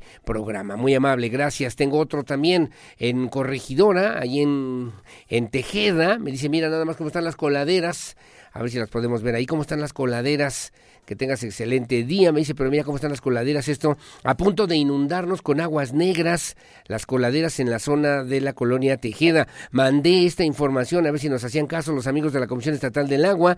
Dicen que es por la obra, una obra que se está realizando en Paseo de Londres, que lleva ocho meses y no se ve para cuándo. A ver si tenemos la fotografía. Mandaron un camión para desasolvar, pero no a todas las calles ni registros. Es una obra estatal. El banderazo lo dio el gobernador Curi por el mes de junio, el pasado mes de junio. Ahorita lleva como un mes cerrado un cuerpo de la avenida de entrada a Tejeda y no sé qué tanto hacen, pero no acaban, ni conectan, ni terminan en, esta obra con el drenaje. Pasaron también el reporte a la Comisión Estatal del Agua, es el número 3168068 para que nos hagan favor de canalizarlo. Gracias, mi querido Toño Navarro, un abrazo, saludos y gracias también por acompañarnos como todas las mañanas. Muchas gracias, eh, que tenga un excelente día y agradable fin de semana, muy amable, gracias mi querido Sensei, estamos al pendiente, gracias.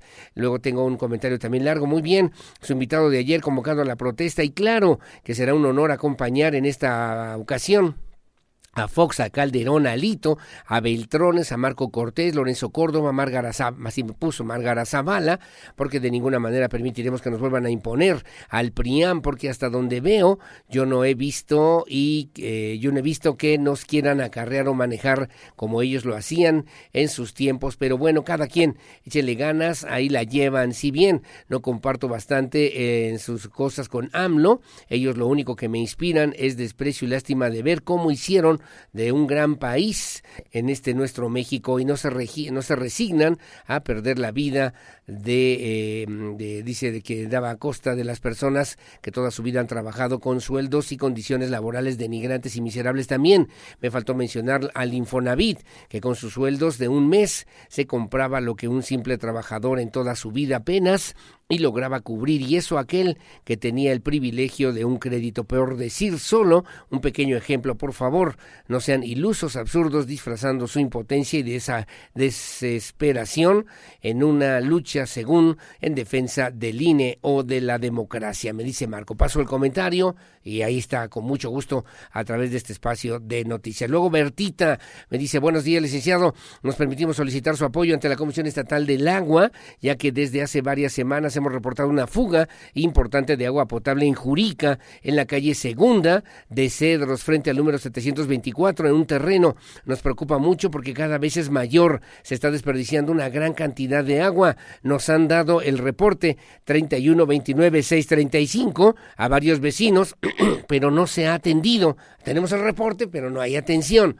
de parte de la Comisión Estatal del Agua. Le agradecemos de antemano su amable atención, me dice doña Bertita. Muy amable, gracias. Y otro reporte para la Comisión Estatal del Agua, de una vez ya que estamos en eso, aquí frente al edificio corporativo blanco en prolongación tecnológico 950. Mire cómo se está tirando. No sabemos si es agua, es agua, agua potable o se está tirando, saliendo agua de algún drenaje, porque así está la calle frente al edificio del corporativo blanco aquí en Querétaro. Pasamos el reporte también con muchísimo gusto a la Comisión Estatal del Agua. Gracias, son las 7 con 23. Una vacilada el castigo a Soluntitec a la empresa esta que construyó el, el, paso vial de Bernardo Quintana Sombrerete. Sabemos que una obra así es de muchos millones, cien mil pesos es broma. La empresa inhabilitada, jaja, crean otra y les dan trabajo. Saludos, me dice don Héctor Suárez. Muy amable, gracias. Paso el reporte. Rosy Hernández, Rosy Hernández me dice también el martes le molesté sobre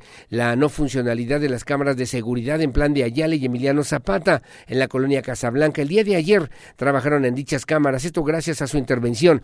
Instituciones que solamente con quejas realizan su trabajo. Desgraciadamente, los ciudadanos somos los ojos sobre anomalías. Con esto le debo respuesta a tres peticiones. Gracias a su apoyo. Gracias. Muchas gracias, muchas gracias. Bueno, pues qué bueno, ¿no? Ahí hay más, más comentarios, con mucho gusto, a través de este espacio de noticias. Las 7 de la mañana con 24 minutos que tengo que hacer pausa, es viernes, ni un café, ni nada, invitan aquí en esta mañana. Bueno, como siempre, hacemos la pausa, voy con Víctor Monroy y los deportes, además de los espectáculos con Olivia Lara en este espacio de noticias. Pausa y volvemos.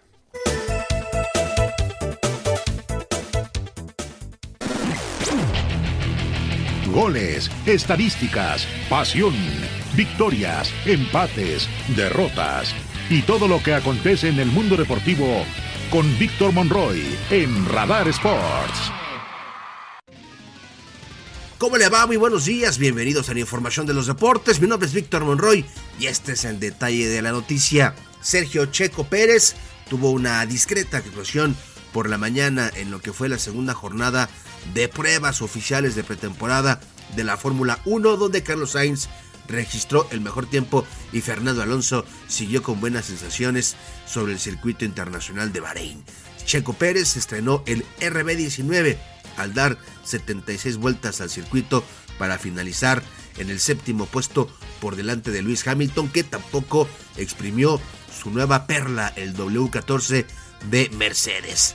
Todavía quedan las pruebas vespertinas, que es donde suele ser la sesión donde se ven mejores registros en el cronómetro por elegir los equipos esa franja horaria para los intentos de vueltas rápidas y asemejarse a las condiciones de clima y temperatura en pista del Gran Premio que abrirá este Mundial 2023 en esta segunda sesión de la mañana pues dejó a Carlos Sainz y a su nuevo SF23 como el mejor. Recuerde usted que la temporada de la Fórmula 1 va a arrancar justamente el próximo 5 de marzo allá en Bahrein, donde las pruebas comenzaron desde el día de ayer y estarán terminando el día de mañana.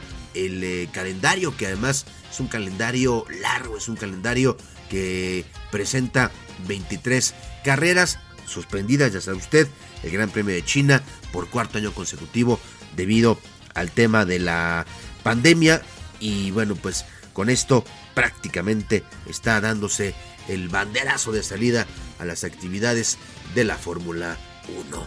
En más información, los taekwondoines queretanos Paloma García y Brandon Plaza participaron en el clasificatorio para los Juegos Centroamericanos y del Caribe que se llevó a cabo en Costa Rica. Ahí ambos atletas consiguieron la plaza para que México esté presente en uno de los eventos más importantes rumbo a los Juegos Olímpicos. Chucho Muñoz nos platica.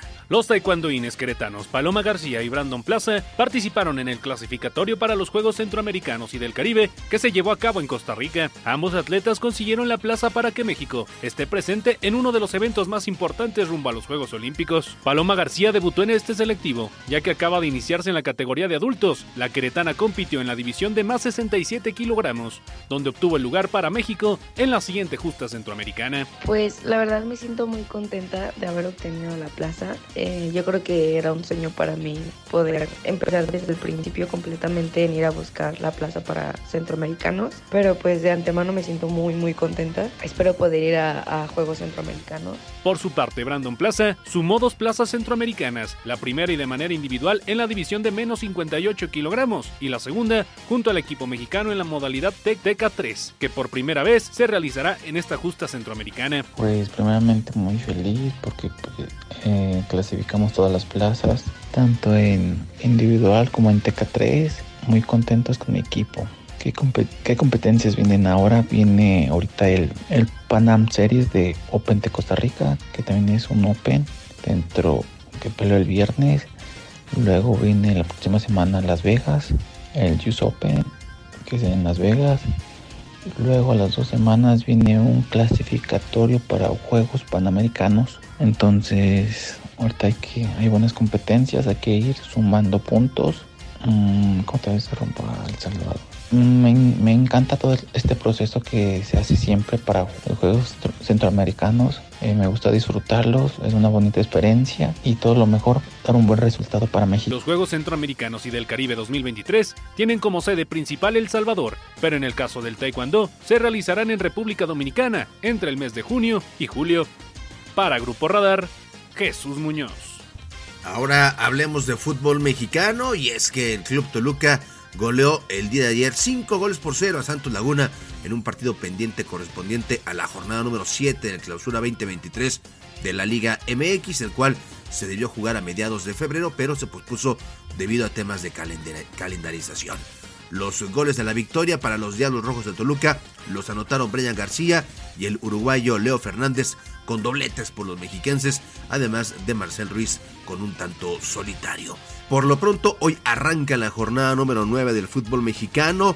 Necaxa en contra de Querétaro, el partido que abre, que levanta el telón de esta jornada del fin de semana. Este duelo se llevará a cabo en, el, en la casa del equipo del Necaxa donde por cierto hace tres años Querétaro obtuvo su última victoria. Hace tres años allá en el Estadio Victoria. Y bueno, pues vamos a ver si hoy logra romper esa racha. Los Gallos Blancos de no ganar eh, fuera de casa desde hace tres años. Negaxa Querétaro a las 7 de la tarde con 5 minutos.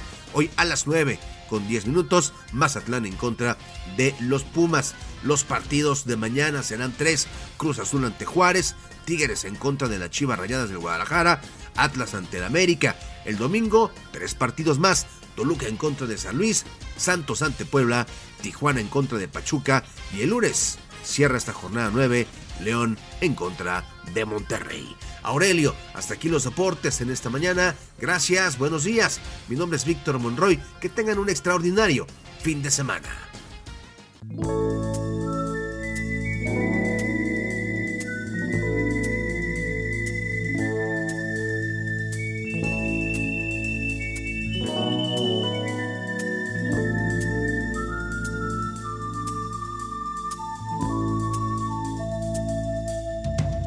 Estarán los amigos de ayer? La novia fiel que siempre di amar. ¿Dónde andarán? Bueno, muchísimas gracias. Gracias, micro Víctor Monroy. Las 7 de la mañana con 37 minutos.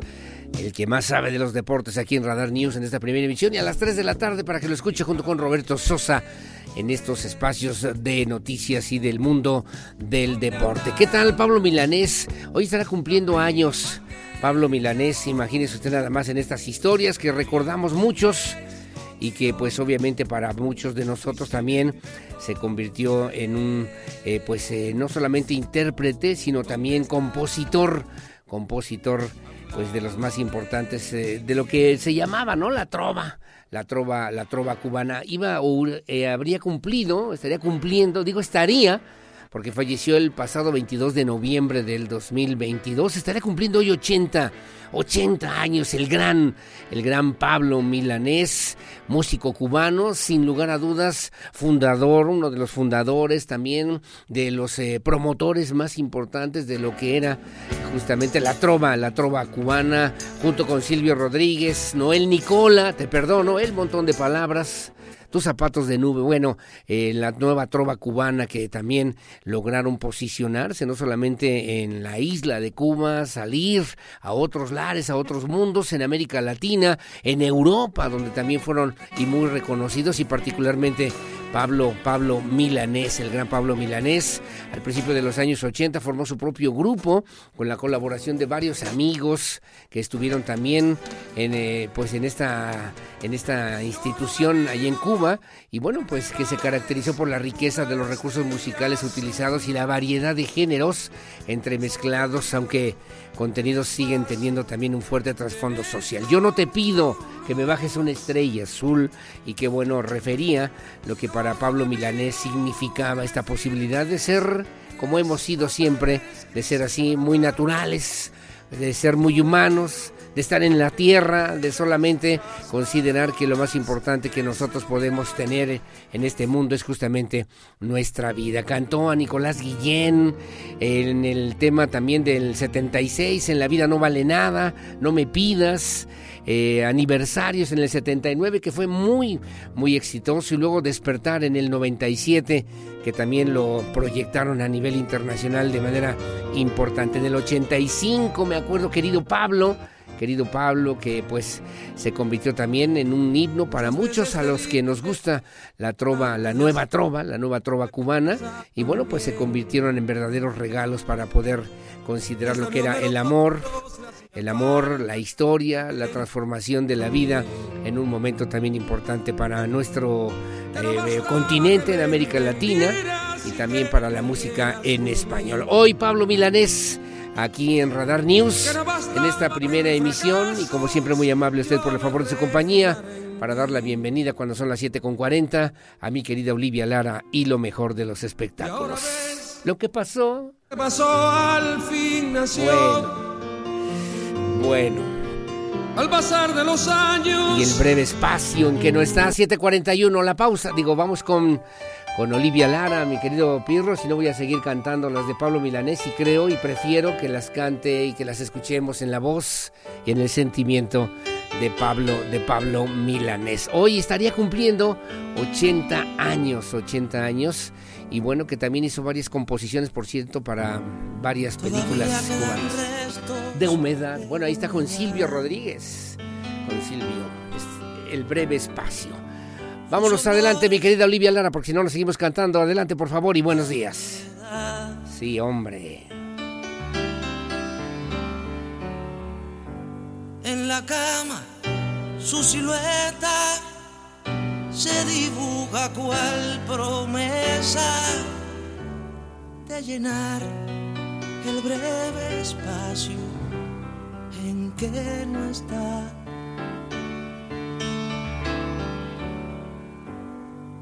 Todavía yo no sé si volverá.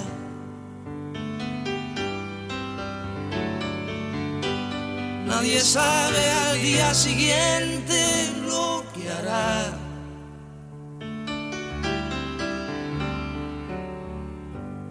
Rompe todos mis esquemas, no confiesa ni una pena.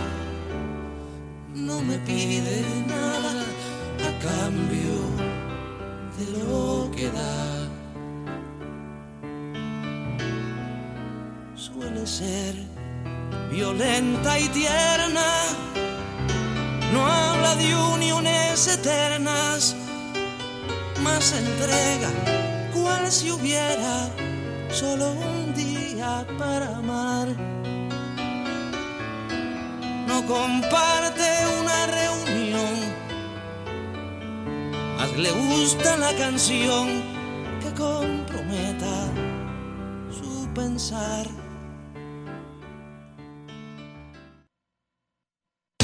Teatro, cine, conciertos.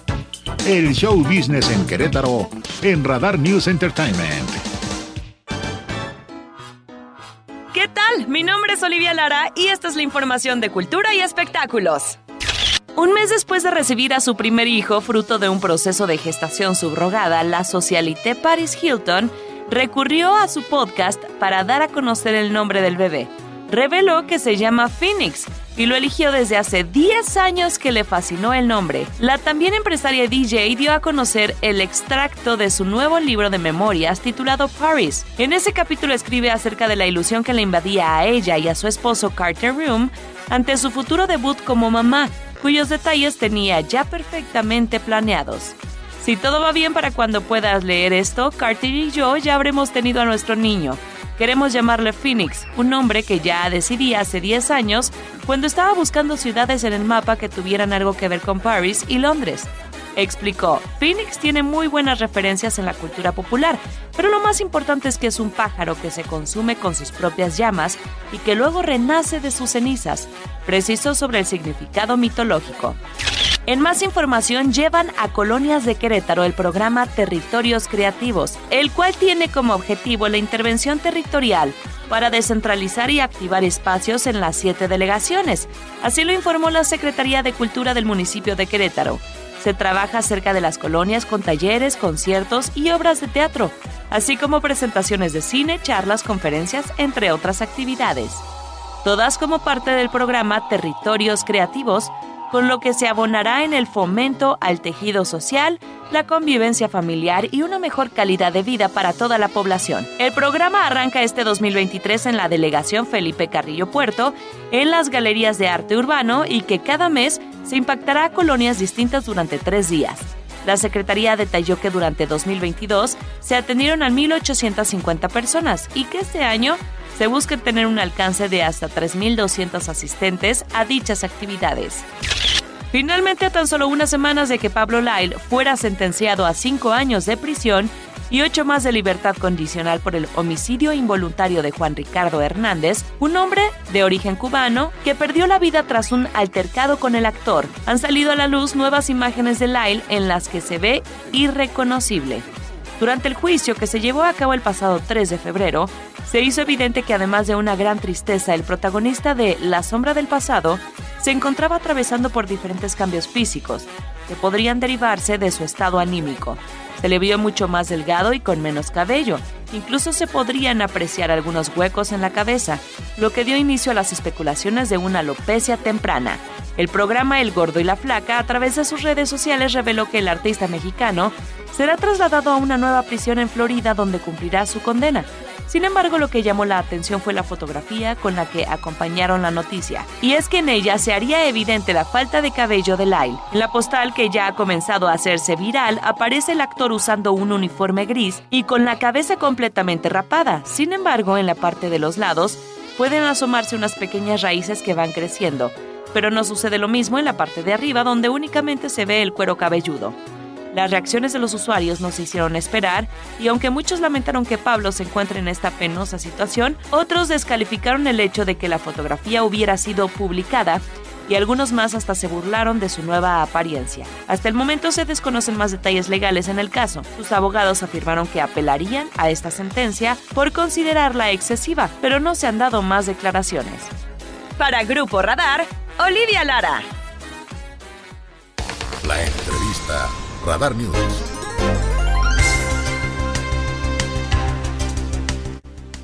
Bueno, muy amable, gracias. Las 7.52 de la mañana. El día de ayer platicamos aquí en este espacio informativo con Iñaki Basauri a propósito justamente, bueno, pues de esta organización de ciudadanos que están convocando para que el próximo domingo se pueda realizar esta segunda marcha, esta segunda marcha en favor del Instituto Nacional Electoral. 100 ciudades se han convocado, además de la posibilidad de que en esta movilización, en esta movilización puedan llegar al Zócalo de la Ciudad de México, que se realizará precisamente este próximo 26 de febrero. La idea es protestar en contra de lo que se ha considerado, se llama el Plan B propuesto por el presidente de México, Andrés Manuel López Obrador. esta semana tuvimos la oportunidad de platicar con mi querido Jorge Camacho, presidente de Coparmex, a propósito de un tema, de un foro laboral que me parece además importante, pero nos quedó pendiente este tema porque también en Coparmex, a propósito, justamente como organización empresarial y de ciudadanos, está convocando a esta misma a esta misma segunda marcha que se estará realizando este próximo domingo en todo el país. Mi querido Jorge Camacho, ¿cómo estás? Buenos días. Una disculpa por el tiempo, una disculpa por el tiempo. Te agradezco mucho que tengamos la oportunidad de platicar con la audiencia de Radar News en esta primera emisión. ¿Cómo estás, Jorge? Buenos días. Aurelio, muy buenos días. Como Eh, siempre. gusto en saludarte a tu auditorio y programa, Aurelio. Como siempre, muy amable, gracias Miguel Jorge Camacho, presidente de Coparmex Querétaro. Es una segunda convocatoria, la intención, después de lo que conocimos esta semana de la aprobación en el Senado de la República del Plan B, le preguntaba yo a algunos también, eh, pues eh, ciudadanos y representantes de organizaciones de ciudadanos que están convocando esta marcha, mi querido Jorge Camacho, ¿te- ¿tiene sentido, tiene sentido acudir, tiene sentido participar, sí o no, en esta convocatoria para el próximo domingo, sí o no, y por qué, mi querido Jorge? Sí, Aurelio, mira, sí debemos estar ahí como, como ciudadanos, eh, defendiendo nuestra democracia. Ese es el punto. Mira, este plan B lo que va a hacer es debilitar profundamente al INE y, de, y provocar que las elecciones no se puedan eh, hacer de una manera completa. Mira, algunos detalles importantes de este plan B. Sí, por favor. Eh, hoy existen 300 juntas ejecutivas distritales con cinco personas cada una, no por que, que se encargan de organizar, coordinar las elecciones. Bueno, pues van a quitar a 250 personas de las tre- de las de las eh, perdón, de las 1500 personas, quitan a 1200. Entonces dejan a una persona para que pues se encargue de la tarea. Sí, sí, sí. Por otro lado, todo el personal que se dedica a capacitar, quienes hemos estado en las casillas, siempre hay alguien que nos capacita para, pues, para que hagamos bien la tarea, ¿no? De que llenemos bien las actas, contemos los votos. Desaparece por completo. Sí. ¿Quién va a capacitar? De 2.500 empleados, ¿no? que son, bueno, pues los que trabajan en, en lo que se llama el servicio profesional electoral, pues se encargan de todas las tareas internas, de, de las credenciales, etcétera, Sí. van a dejar de los dos- 2.571, 396. Y ahora en lugar de que vayas por tu credencial del INE a una oficina del INE, vas a ir a una oficina de gobierno. Sí. Entonces el gobierno pues se va a hacer cargo de, de, de ello, va a tener nuestros datos y bueno, pues empieza a apropiar de esta, eh, pues, pues del INE. Sí, sí, y luego por último, modifica lo que se considera como propaganda electoral y permite que los funcionarios públicos hagan labor de proselitismo. Entonces, pues te vas a encontrar a, a- al propio presidente de la República haciendo campaña, que hoy está prohibido, pero este este esta eh, plan no eh, pues lo permite. Entonces, pues si te fijas, dices, oye, eh, hoy el INE 30 años ha realizado elecciones limpias y, y muestra de ello es que pues, los gobernantes que tenemos el día de hoy vienen de todos los partidos políticos, no hay preferencia por ninguno. El propio presidente, bueno, pues viene este, de Morena, la mayor parte de los eh, puestos de elección popular están en, en- en el partido de Morena. Sí, sí.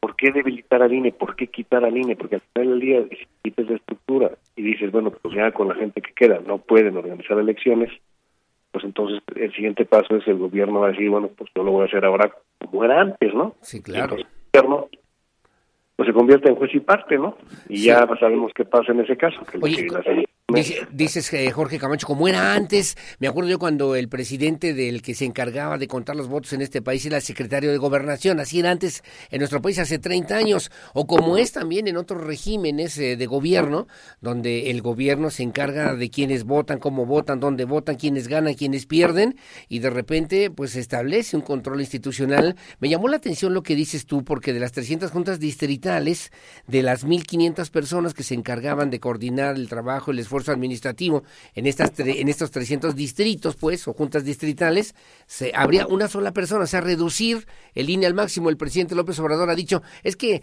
ellos quieren que se siga gastando mucho, se gasta muchos recursos, se gasta mucho dinero, no sale muy caro el INE, y la idea es reducirlo a su mínima expresión. Va en contra de la democracia, mi querido, mi querido Jorge Camacho.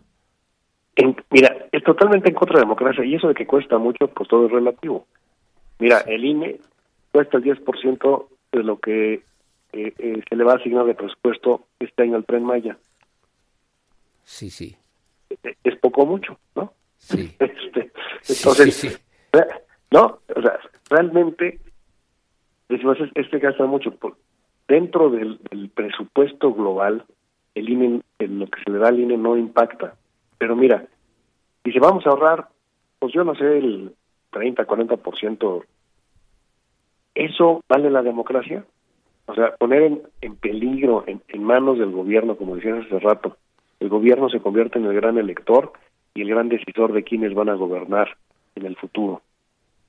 Sí, sí. Que nos quiten esa esa posibilidad a los ciudadanos de elegir a quien querramos, como ha sido hasta ahorita, por ahorrar 20, 30% del presupuesto que en el presupuesto federal no pinta, no impacta, la verdad no que no vale la pena.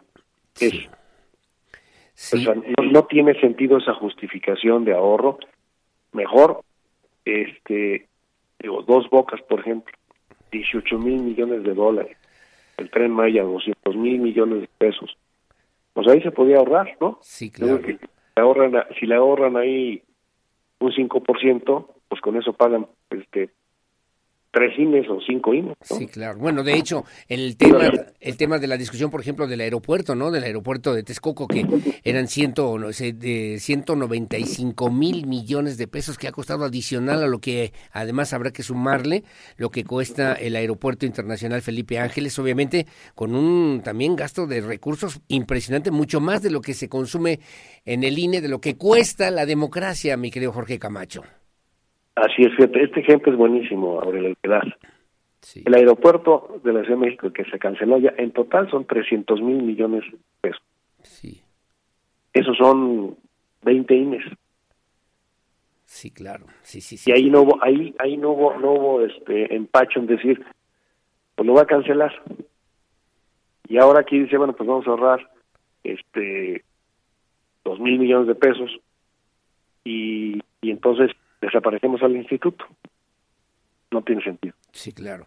Ahora, lo que sí tiene sentido es apropiarse del instituto para controlar las elecciones como era antes. Y eso es lo que en muchas de las decisiones que está tomando el gobierno federal van en ese sentido. Eliminar instituciones autónomas para que sea el gobierno el que tenga el control absoluto, pues yo te diría, de toda la, eh, de todo el esquema político y también de decisiones que antes estaban en manos de, de ciudadanos, quitárselas a los ciudadanos para apropiárselas.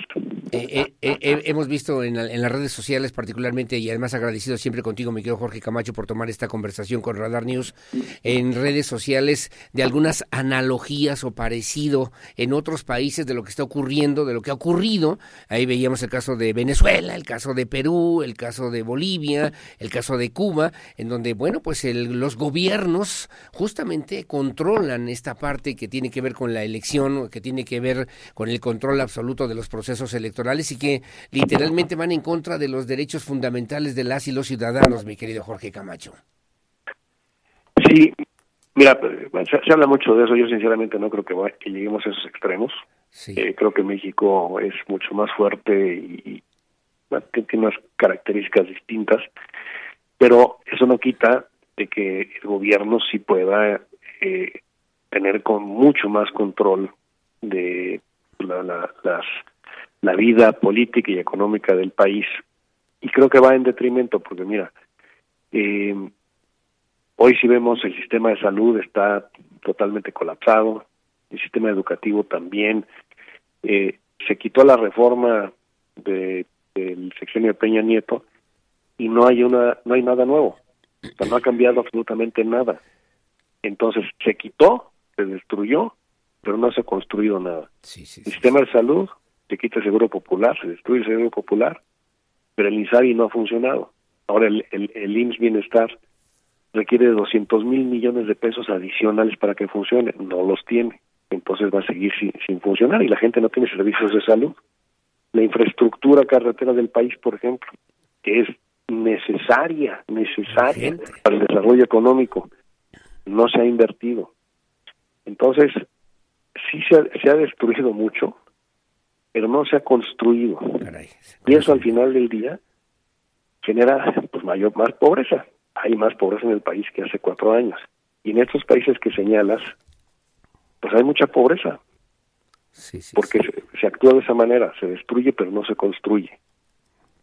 Y eso eso eso se, se, está viendo de alguna manera, ¿no? Entonces, yo creo que por eso hay, es importante que los ciudadanos en lo que estemos de acuerdo con, con el gobierno y que digan, oye, eso es muy bueno para el país, bueno, hay que sumarse, pero lo que no estamos de acuerdo porque decimos, oye, eso es malo para el país. Sí, claro. Pues hay que eh, levantar la mano, levantar la voz y, y oponerse, ¿no?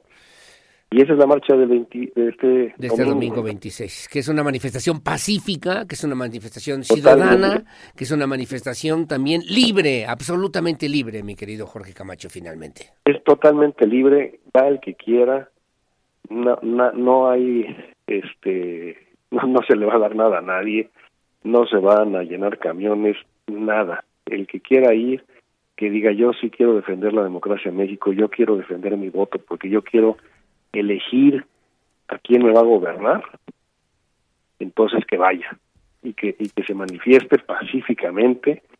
La verdad es una fiesta ciudadana y, y, y demostrar, pues en este caso es un mensaje al, al gobierno federal para decirle, oye, no le muevas al INE, déjame como estamos, déjame, sí, sí, déjame sí. elegir a quien yo quiera de una forma libre, eh, secreta y democrática, ¿no?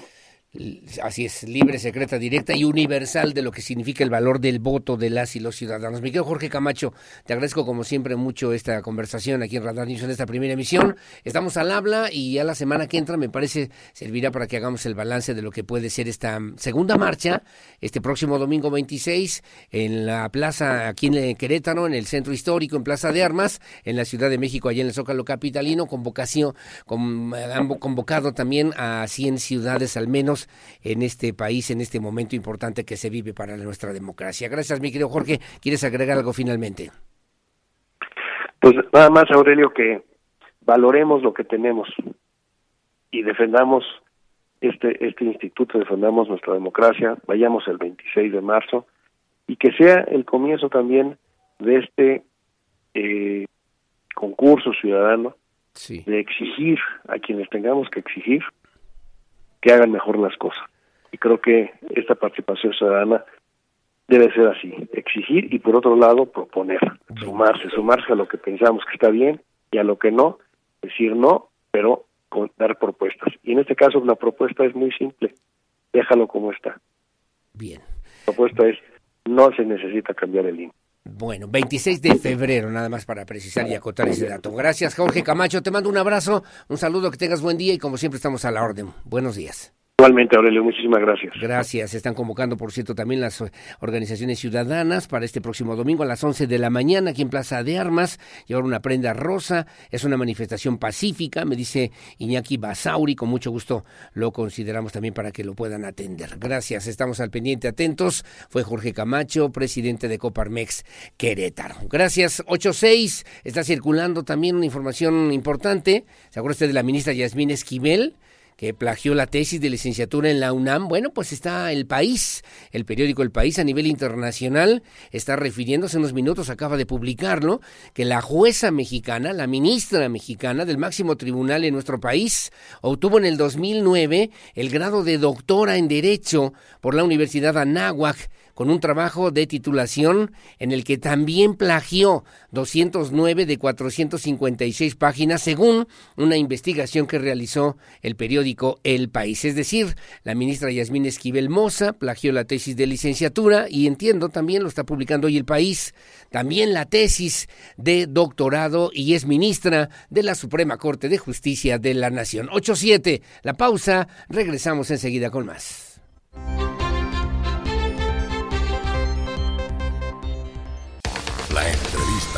Radar News.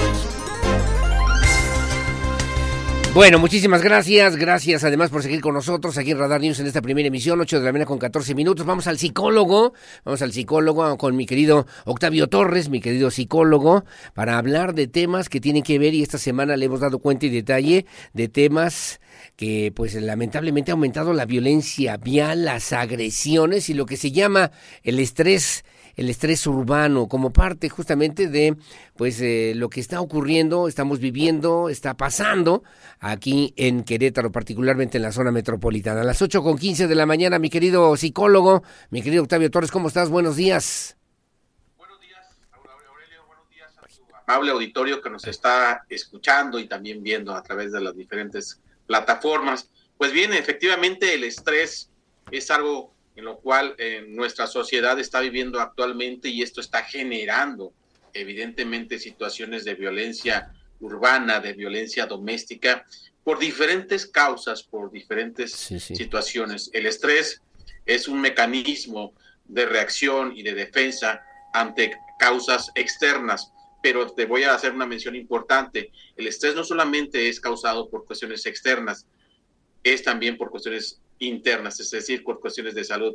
Y esto que estamos viviendo actualmente en Querétaro es un estrés agudo. Ahorita muchos de los que nos están escuchando, Aurelio, van en su automóvil, en este momento están en, en este tráfico, están atorados en este momento en una cuestión vial y tienes prisa y, y, tienen una gran ansiedad por llegar a su punto de, de llegar a su punto de, al trabajo, a la oficina, a la escuela, a escuela en diferentes puntos. El chofer de transporte público, el taxista, el de transporte urbano, el de transporte personal, el de transporte de carga, es decir, esa gran diversidad de, de choferes que están en el volante día a día, sometidos al ruido externo, al tiempo, es decir, el factor tiempo de llegada a un punto. Todo esto son situaciones que nos colocan un estrés agudo y el estrés agudo provoca una serie de situaciones que nos predisponen a reaccionar de manera impulsiva y de forma inconsciente. Y de esta forma también nuestro cuerpo se afecta. El estrés, Aurelio, no solamente afecta la cuestión eh, emocional, afecta nuestros órganos. Te puedo asegurar que gran cantidad de las personas que me están escuchando en este momento, que día a día la primer bocanada de estrés es en la mañana precisamente al manejar, y esto es antes de llegar al trabajo, antes de llegar a la escuela o antes de llegar a ese espacio, y tu cuerpo se intoxica, digamos que voy a utilizar una palabra un poco absurda, pero se envenena, es decir, estás alterado y te toma tiempo de dos a tres horas para que tu cuerpo adquiera sus niveles relativamente normales. Esto es si es que no llegaste tarde, si es que no vas eh, en punto de llegar a la reunión o a tus demás actividades que en las cuales te tienes que reenfocar nuevamente después de vivir el estrés del tráfico. De ahí que los, problemas, los problemas eh, que genera el estrés al interior del cuerpo, esto tiene que ver mucho con la cuestión eh, del estómago, las cuestiones gástricas, todas las sustancias bioquímicas y neurológicas que se, que se liberan una vez que estamos bajo un mecanismo de estrés sostenido, se convierten en un estrés crónico. De ahí que la gran cantidad de, de problemas, de enfermedades crónico-degenerativas están en el estrés. Y algo muy importante, Aurelio, para continuar con estos temas, es que el estrés también te empieza a afectar severamente a las cuestiones de la memoria. Correcto. Ahora, aquí hay vari- varios temas que me están ya comentando. El estrés, habría que verlo como un tema de salud pública, el estrés eh, social colectivo que se ha generado por lo menos en los últimos, en las últimas semanas, especial, específicamente en el caso de Querétaro, tendríamos que verlo como un tema de salud pública y me dicen o me preguntan también si este estrés, que es un tema que tiene que ver con alteraciones emocionales, también afecta, también puede afectar de algún modo a las niñas, a los niños en un momento determinado y de qué manera, mi querido psicólogo. Claro, que es, eh, eh, queda muy claro que es un problema de salud pública, ya es un problema. Si ya de- antes de, de tener esta problemática del caos vial, ya era un problema de salud pública a nivel nacional, es de emergencia. De hecho, si recuerdas, por ahí está la norma 035, Aurelio, Sí. que, que, que se, que se puso eh, en práctica y, y con exigencia en las empresas hace ya unos 3, 4 años atrás. Claro que afecta a los niños. ¿En qué afecta en, tu- en su capacidad de atención? La impulsividad, el hecho de ir con el niño en el tráfico o de que el niño se le hizo tarde y que empezamos a alterar nuestra voz y que vemos a veces eh, accidentes viales, claro que violenta. Y la forma de manejar esta forma agresiva, ofensiva, de eh, tocar el claxon, de no dar el paso, de no ceder el paso, de luchar. Por ahí decía un maestro, ¿te imaginas si los autos tuvieran codos, cómo estaríamos en este momento? Sí, sí, sí, es decir, y- y a- hay que agregarle otros factores, Aurelio, que es la cuestión económica. La cuestión económica que estamos viviendo actualmente ya predispone a una situación sumamente estresante. Y este problema que estamos viviendo en Querétaro, claro que es un problema de salud. Habría que ver la cantidad de personas que están ahorita enfermas.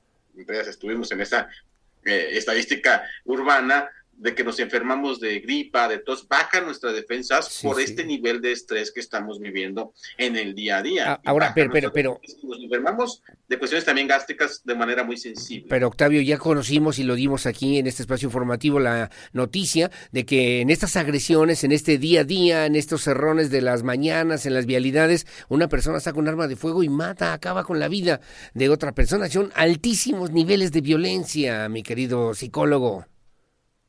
Sí, eh, efectivamente esos niveles de violencia y de impulsividad que estamos viviendo actualmente en la ciudad. Ahorita a, nuestros eh, eh, radioescuchas automovilistas, los que están en su oficina, los que están en este momento, una forma de controlar el estrés es la respiración. Cuando tú te alteras emocionalmente, aumentas tu, frecuencia cardíaca y tu nivel de respiración. Un- una forma rápida, y así, si recuerdas, había algo que se dio cuenta hasta 10, respira, respira tranquilamente por 10 minutos, perdón, eh, en, en 10 pausas, ¿sí? Y esto te ayuda a relajar. Inhalas en 3 segundos, exhalas en 3 segundos. Inhalas 3 segundos, exhalas en 3 segundos.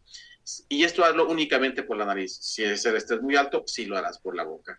Y esto nos ayuda a centrarme en este momento que estoy manejando, a centrarme en este momento que estoy en la oficina o que estoy en la casa y que estoy muy apurado porque tengo que hacer una y mil quehaceres domésticos para que me alcance el día y evitar estos niveles de impulsividad y violencia. Si el otro tiene prisa y me avienta el carro, el, el camión o el autobús, déjalo que pase, detén un poco, son fracciones de segundos. Entiendo que a veces estamos en un, atrapados en un, eh, en, una- en un caos sin salud, sin salida, y esto evidentemente nos estresa porque estamos viendo cómo gira y camina, camina el reloj Sí, y no sí, avanzo. sí. Sí, claro. Esto, el, el hecho de que estés pitando y que estés mentando madres y que estés haciendo Que groserías, no dejas pasar, que te le metes al no otro. Sí, te sí. va a ayudar a que avances. Jamás. Sí, claro. Al contrario, el otro va a reaccionar. A y ver, tenemos estas agresiones graves y severas, Aurelio. Que no cuentes hasta 10, que ahorita tenemos que contar hasta 100, mi querido, mi querido psicólogo Octavio Torres, y eso a ver si nos alcanza para mantener la calma, la paciencia, la prudencia, la serenidad, mi querido Solim, para que no generemos una situación de bronca, de pleito, de violencia en esta ciudad en estos momentos. Sí, y no, y no ser reactivo a la cuestión de violencia. Claro, si te tendrás que defender, pues te defiendes de alguna manera sí. para salir lo menos dañado posible, pero no respondas a la agresividad, porque esto va a generar más y más Bueno. violencia. Bueno, mi querido psicólogo, ¿dónde te seguimos? ¿Dónde te encontramos? ¿Dónde podemos contactarte? Como, si nos puedes decir, Muy por bien, favor. a todos nuestros radioescuchas y todos los que nos escuchan en nuestras plataformas, eh, me pueden contactar vía WhatsApp al teléfono 4421-084889. 4421-084889. Y precisamente, Aurelio, que he desarrollado a nivel terapéutico una técnica para el manejo e intervención del estrés agudo y crónico que es lo que nos está afectando y enfermando en este momento a nivel social. Bueno, como siempre, muy amable. Gracias, mi querido psicólogo Octavio Torres. Te mando un abrazo, saludos, que tengas bonito fin de semana y aquí nos escuchamos. Gracias, gracias Aurelio, gracias a ti a tu auditorio. Gracias, 442-108-4889. Nada más le falta al psicólogo decir, llame ya, llame ya. Bueno, hacemos una pausa, hacemos una pausa, regresamos enseguida con más aquí en Radar News. En esta primera emisión voy a platicar con Mauricio Ruiz Olaez a propósito justamente de lo que significa no solamente la- el tema Genaro García Luna, el tema PAN, Genaro García Luna, Felipe Calderón Hinojosa, la marcha del próximo domingo 26 de febrero y mucho más aquí en este espacio de noticias. La pausa, regresamos enseguida con más.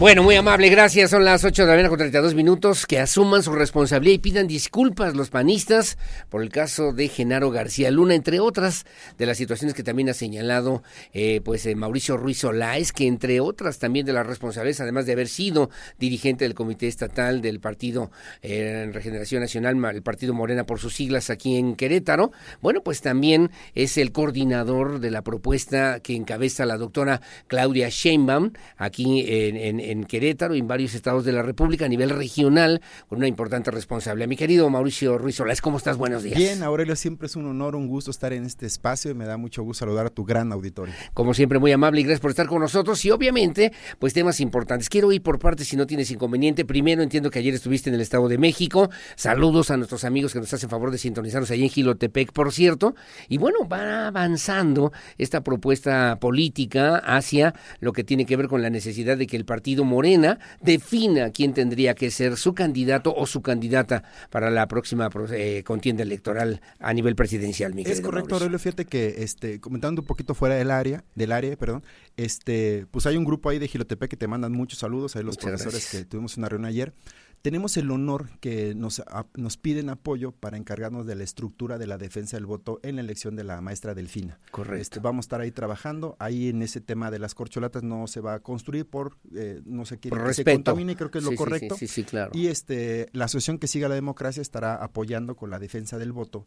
Ahí eh, hemos tenido reuniones con Horacio Duarte, que es el coordinador de, de la campaña de la maestra Delfina, y estoy seguro que pues va a ser un referente. Fíjate, más de 100 años que ha Sí, gobernado el- el, Partido Revolución Institucional, el PRI, eh, ese famoso grupo Atlacomulco, ese grupo que sacaron a Peña Nieto, que sacaron a todos los políticos más importantes de este país, eh, pues ya se va a acabar. De se una va a integrar, élite, va a de una llegar- élite, Va a llegar un, un tsunami, va a llegar un meteorito al Estado de México y va a acabar con todos los dinosaurios del PRIAN. Ahora, el- el- esta semana el periódico Reforma publicaba también una encuesta y la retomaron también en algunos otros medios porque decían que la maestra Delfina, Delfina Gómez, va encabezando justamente las preferencias electorales, aunque en la encuesta también en la vitrina metodológica, mi querido Mauricio, hay un 24% más menos de indecisos o personas que no han definido su voto que podría, que podría mover frente a Alejandra del Moral alguna posibilidad. ¿Cómo Claro. lo ves? ¿Cómo Eh, lo mira, sientes no hay tú? nada seguro. Este, sí, por supuesto, todas las preferencias apuntan que va a ganar la maestra Delfina, pero yo creo que el mensaje va a ser claro. Primero es la batalla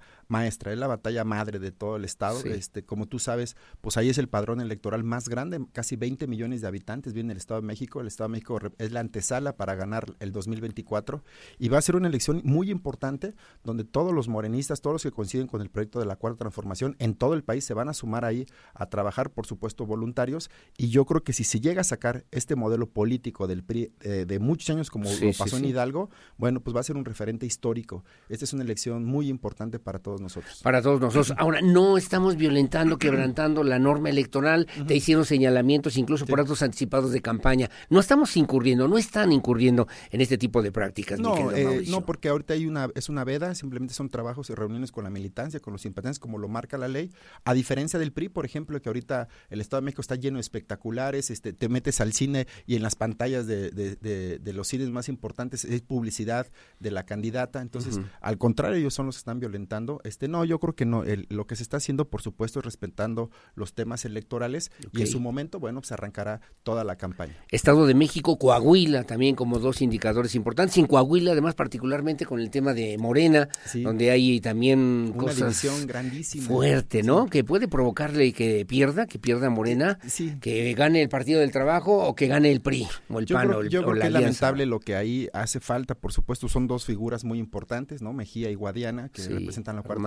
Guadiana. Sin embargo, bueno, pues ha habido una división. También el partido está fragmentado. Por un lado, el presidente, la presidenta del consejo sale apoyando a Guadiana, el otro, el presidente del comité, sale apoyando a Mejía, ¿no? Este, lo único que están logrando es que, bueno, pues la derecha siga avanzando, pero es- a pesar de todo esto, Guadiana sigue teniendo la preferencia electoral por mucho, 12 puntos de diferencia a la coalición de Va por México. En esa perspectiva, ¿crees tú que podría ganar Morena el Estado de México, que podría ganar Coahuila y pasaría eh, Morena también, hablando de estas cifras alegres de repente, mi querido Mauricio Ruiz Olaez, de 22 a 24 gubernaturas en nuestro país? Bueno, tenemos 22, eh, sí, efectivamente 22 Ajá. gobernaturas. Yo creo que sí, tenemos las condiciones para ganar estos dos estados. Eh, insisto, el Estado de México pues, lo que representa son 41 distritos federales, es el estado más grande. Eh, eh, Coahuila tiene dos distritos La federales. cereza del pastel. Es la cereza del pastel. Ganar el Estado de México, literal, ganas casi la mitad del país. Pero, sin embargo, vamos a ganar estas dos elecciones y bueno, pues vamos a hacer un referente, 24 gobernaturas. Yo creo que es un buen mensaje que el pueblo de México está a favor, a pesar que ha habido una campaña de descalificaciones de, de- de ciertos sectores políticos, de cámaras de comercio, Sí, este, sí. con el tema del plan B, con el tema de las reformas del presidente, con todo. Hoy el pueblo ha despertado y ha habido una revolución de, de conciencias, pues que ya no quieren estos modelos políticos que nos han gobernado. El tema de Genaro García Luna, pues ahí es un claro ejemplo, Ya ¿no? Como el crimen tema. organizado Ya llegaste a nos, ese tema. Nos, nos, nos, nos gobernaba. Aguántame, aguántame ¿no? ese Sí, tema, sí, ese sí. tema que me interesa mucho, pero además nada más te quiero decir, esto es si gana, si gana Morena, Estado de México, Coahuila, si pierde Morena el Estado de México y Coahuila, eh, sería o podría ser una antesala eh, de derrota para el 2024. Claro, claro, claro. Y se le abre la puerta para que la derecha y la coalición, por supuesto, siga avanzando. Ahora vamos así al tema de Genaro García Luna. ¿Qué traes con Genaro García Luna, un pobre hombre que fue juzgado ya Oh, en los Estados pobrecito, Unidos? hombre, Bueno, que manejó eh, las falta- drogas en este país, que hizo un crimen de violencia, que bañó de sangre a nuestro país, pobrecito. No, no, yo creo que nos sentimos todos los mexicanos eh, ofendidos, que cómo es posible, más allá, Aurelio, de colores, Sí. eh, eh, yo creo que es, es, es aberrante saber que hoy eh, existía un gobierno, un narcoestado.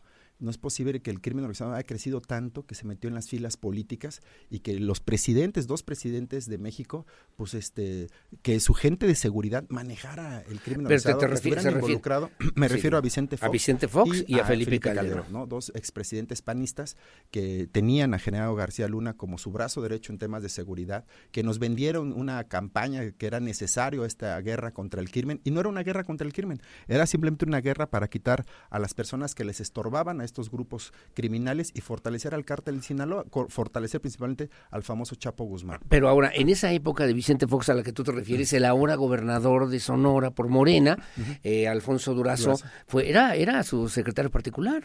Sí, sí. Mira, fue su vocero. Yo, creo, yo creo que Pues él debió haber estado enterado también de estas y eso lo dijimos ayer. A A ver, el tema de Genaro García, por supuesto, no estamos hablando que todo el gabinete ni todo el Partido de Acción Nacional tenga, eh, todos sean iguales, ¿no? Lo que sí tenemos que ver es qué es lo que está pasando en nuestro país, Aurelio. ¿Por qué tenemos este modelo político que hoy la oposición le exige al presidente Andrés Manuel que acabe con la ciudad cuando ellos fueron parte de, de crear todo este si- Mauricio. Resola, sí, pero y luego, por ejemplo, llega Felipe, eh, Vicente Fox, Felipe Calderón, y, y ustedes no han dicho nada en contra de Enrique Peña Nieto. ¿Por qué?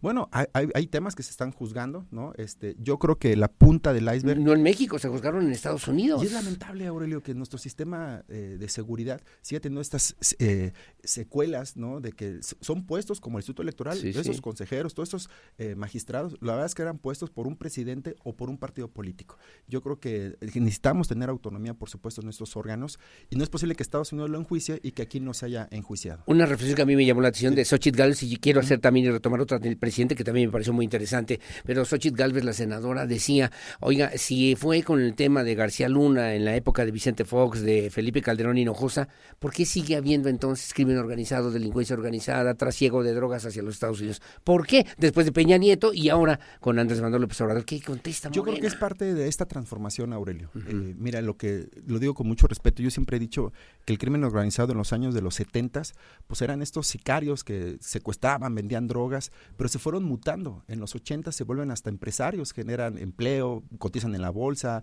este pagan impuestos. Bueno, Chapo Guzmán dijo que podía y, pagar la este, y que pagaba la deuda, la ¿te acuerdas? sí, el claro. negro durazo también. Sí, así es. Entonces empezó a crecer tanto eh, que empezó a tener cierto pacto con la política. Hoy, desgraciadamente, los políticos que ganan una campaña son los que más gastan en publicidad. Hoy no hay pacto de la política con los grupos no, criminales. lo que en quiero llegar país. es que empezó a crecer tanto el crimen organizado que ya vieron que con los políticos pues no, no, no cumplían, ellos se vuelven políticos, ¿no? Desgraciadamente hay, ah, existen gobernadores, existen alcaldes, existen eh, eh, diputados que están involucrados en el crimen organizado. Entonces se hizo un cáncer tan grande en el tema de sí, sí. inseguridad en nuestro país que desgraciadamente llegaron a ser hasta presidentes de la República. El secretario, insisto, que eso es una ofensa, el secretario que manejaba la seguridad de este país era involucrado con el crimen organizado. Entonces, ¿qué es lo que tiene que pasar? Pues esta transformación que está viviendo, haciendo el presidente, pues es hacer este cambio de revolución, esta, este modelo político que, insisto, que no nos ha dado, que ha sido un cáncer en nuestro país, que no nos ha permitido avanzar por este tipo de situaciones. Claro que el, eh, perdón, Dime, claro dime, que no, el crimen dime, no se va a acabar de la noche a mañana, ¿no? Sí, Mientras sí, sí. sigamos teniendo el país vecino que consume más drogas en todo el mundo, Así va a ser imposible es. que esto se acabe. Pero Así sin es. embargo se pueden generar políticas públicas para que nuestros jóvenes, por ejemplo, hoy en el norte de nuestro país, ven como al Chapo Guzmán como un modelo aspiracional.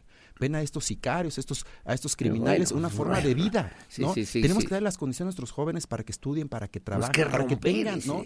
Para que entiendan que eso no es. Nuestros jóvenes tienen que estar en las, en los trabajos, en las aulas. No, hoy tenemos, eh, es, una, es una tristeza, hoy el índice más alto de gente que está metida en la cárcel son gente entre 18, 19, Sí, sí, 20 y sí. 21 años. Pero, pero esa tendencia no ha disminuido también en esos cuatro No, años no, de gobierno. y los niveles de violencia tampoco han disminuido. Y los niveles también de la del crecimiento de los criminales. El mismo hijo de el Chapo Guzmán es uno de los exportadores más importantes de fentanilo a los Estados Unidos. Eso sigue existiendo. Y si cortas una cabeza va a salir otra.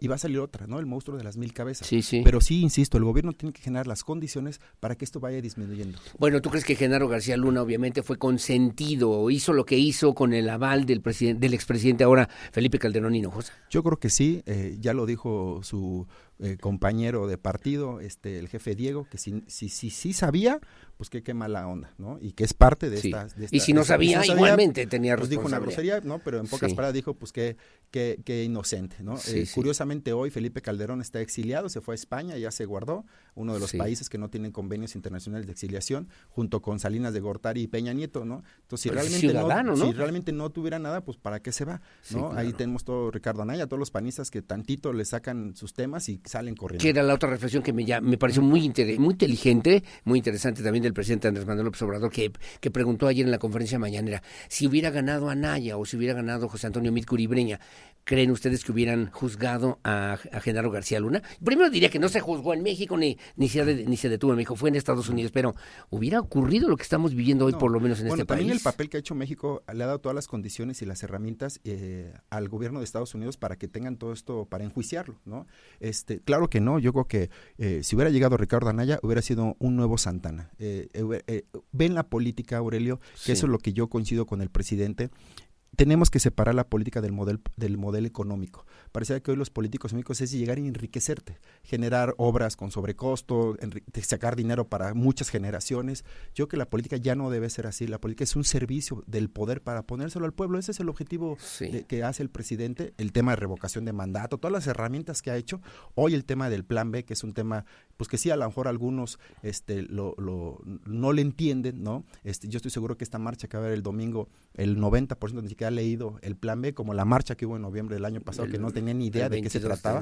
Pero sin embargo, se tienen que generar la política diferente en nuestro país porque ya no podemos seguir con este modelo político. con este modelo político que de repente eh, yo creo eh, se excede, falta el respeto, que creo eh, deja de lado lo que tiene que ver justamente con esta propuesta de transformación nacional que necesitamos cuidar y mantener desde la perspectiva perspectiva de las y los ciudadanos. Bueno, que el PAN tiene o no que dar la cara ante los señalamientos que se han hecho en contra de Genaro García Luna, finalmente sí o no y por qué. Claro, mira, todo partido político tiene un sistema, un órgano de, de comisión de honor y justicia, donde se investiga a todos los funcionarios de temas de corrupción, si bien no tiene las herramientas legales para enjuiciarlo, pero por supuesto, el, el proyecto de un partido, el éxito de un partido político es llevar nada más a la gente al poder, con sus doctrinas, con su ideología, Sí, es sí. llevarlos a los espacios de representación popular.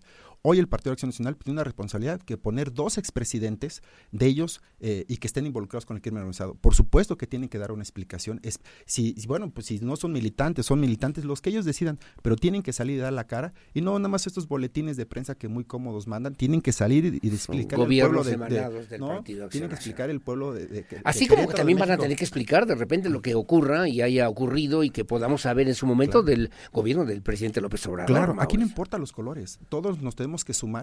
Yo siempre he dicho, soy enemigo de, de- etiquetar el fifí o los chairos, todos somos un mismo país y tenemos que construir este país que todos queremos. Nos queda un segundo nada más, pero te tengo que preguntar. ¿Estuviste ayer en el informe de la rectora? No, no fui convocado, fíjate, ya no. ¿Por qué? Pues ya no, no sé. ¿Qué pasó? No, no. Tampoco vimos a Gilberto. Ah, no, no invitaron a nadie de la No, 4T. no, no vi a No. mucha, no, no los vi. Es Ahora sí que ni los no, vi. No vi, tienes toda la razón, no vi a nadie de la 4T ahí. Voy a hablar con ¿Qué- la rectora, ahí un mensajito a la rectora, por favor, que invite a alguien de Iba la ser, 4T. ca- iba, iba a ser candidato, podría ser candidato, ya no. Pues mira, la verdad es que este movimiento siempre ha sido a puertas abiertas, toda la gente se suma de buena voluntad y al final del día pues todos serán bienvenidos a, a construir esta transformación. Mauricio Rizolas, hemos conocido del plagio, del plagio, el, el tema del plagio de la ministra Yasmín Esquivel Moza y el, el tema de la licenciatura. Hoy sale una nueva información por el periódico El País donde dice que también plagió el- la tesis de doctorado.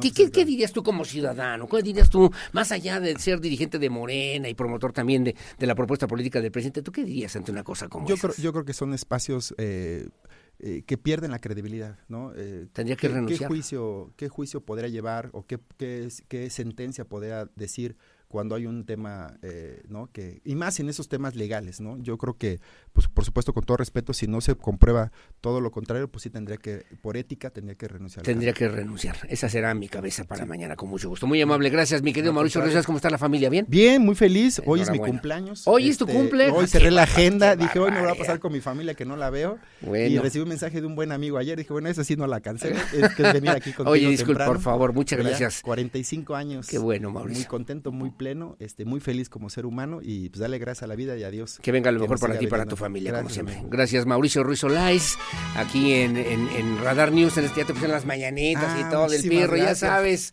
Ándale, mi pirro, eh, Creo ya que te ni en estoy mi casa viendo. lo han hecho, ¿eh? Sí, ya ves, más aquí. que te falta el abrazo, ya ves, ándale de una vez. Mauricio Ruiz Olais, muchas gracias otra vez, que tengas buen día. Muchas gracias. Te agradezco un fuerte abrazo a toda la auditoría. Hacemos una pausa, hacemos una pausa, regresamos enseguida con más aquí en Radar News en esta primera emisión. Como siempre, la, su opinión, la más importante en este espacio de noticias. Pausa y volvemos.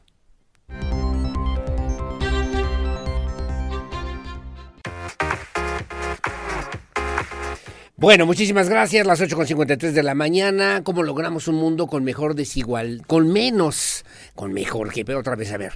¿Cómo logramos un mundo con menor desigualdad y más oportunidades? Como licenciado en Derecho del TEC Campus Querétaro, contribuirás a la cultura de la legalidad a través de un ejercicio profesional ético, altamente especializado, con visión internacional y responsabilidad social. Los abogados de hoy deben ser capaces de resolver de manera efectiva los retos que plantea un mundo globalizado, en constante cambio cambio social, científico y tecnológico. Al tener una formación completa en nuestras aulas, al egresar podrás destacar e implementar tus conocimientos en despachos de abogados especializados, el área legal de las empresas, tribunales de justicia, organizaciones no gubernamentales, organismos internacionales y de derechos humanos. Si consideras que la justicia, la legalidad y el respeto a los derechos humanos son las claves del desarrollo y la solución de conflictos en el mundo, entonces esta puede ser tu profesión. Hazlo épico estudiando la licenciatura en Derecho en el TEC Campus Querétaro. Bueno, ya nos vamos, le dejamos a nada más con esta información. Según el periódico El País, la ministra Yasmín Esquivel plagió su tesis también de doctorado. Hablamos del tema de la licenciatura en la Universidad Nacional Autónoma de México. La jueza del máximo tribunal de México obtuvo en el 2009 el grado de doctora en Derecho por la Universidad Anáhuac con un trabajo de titulación en el que plagió 209 de las 40, 456 páginas, según una investigación que realizó el periódico El País. Y veo aquí párrafos porque lo ponen así textuales de tesis de Yasmín Esquivel y de, eh, por, por ejemplo, también el doctor Miguel Carbonel, textual, plagiada, ¿no? La ministra de la Suprema Corte de Justicia de la Nación plagió la tesis con la que obtuvo en el 2009 el grado de doctora en Derecho por la Universidad Anáhuac, una escuela privada en México. Dice hoy el periódico El País ha comprobado que 209 de 456 páginas de su tesis, los derechos fundamentales en el sistema jurídico mexicano y su defensa se corresponde con trabajos publicados mucho antes por otros 12 autores, entre los que hay un ex rector de la Universidad Nacional Autónoma de México, un ex ministro español de Cultura, un expresidente del Tribunal Supremo de España, un expresidente de la Corte Interamericana de Derechos Humanos, así como juristas mexicanos, italianos, españoles y alemanes. La dejo ahí en el tintero que obviamente va a dar mucho de qué hablar el día de hoy a propósito de estos temas que obviamente son relevantes e importantes para todos nosotros. Próximo domingo 26, la marcha, segunda marcha, en defensa del INE y del voto en nuestro país. Ya nos vamos, gracias mi Pierro Hernández en la producción digital, que tengas buen día, gracias a Regina Martínez también en la producción en la televisión, en la tele de Querétaro a través de la señal de ICI, gracias a Lucía Peña Nava en la coordinación general informativa. Yo soy Aurelio Peña, gracias por su compañía y sobre todo mucho agradezco y aprecio el favor de su confianza siempre con la fuerza de la verdad. Buenos días, hasta mañana.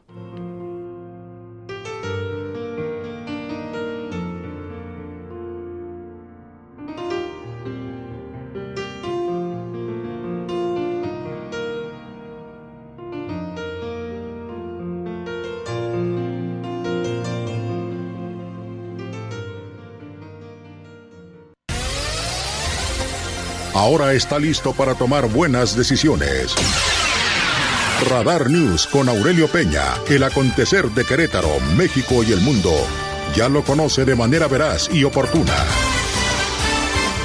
Lo esperamos en nuestra próxima emisión Radar News de Radar 107.5 FM y Canal 71, la tele de Querétaro.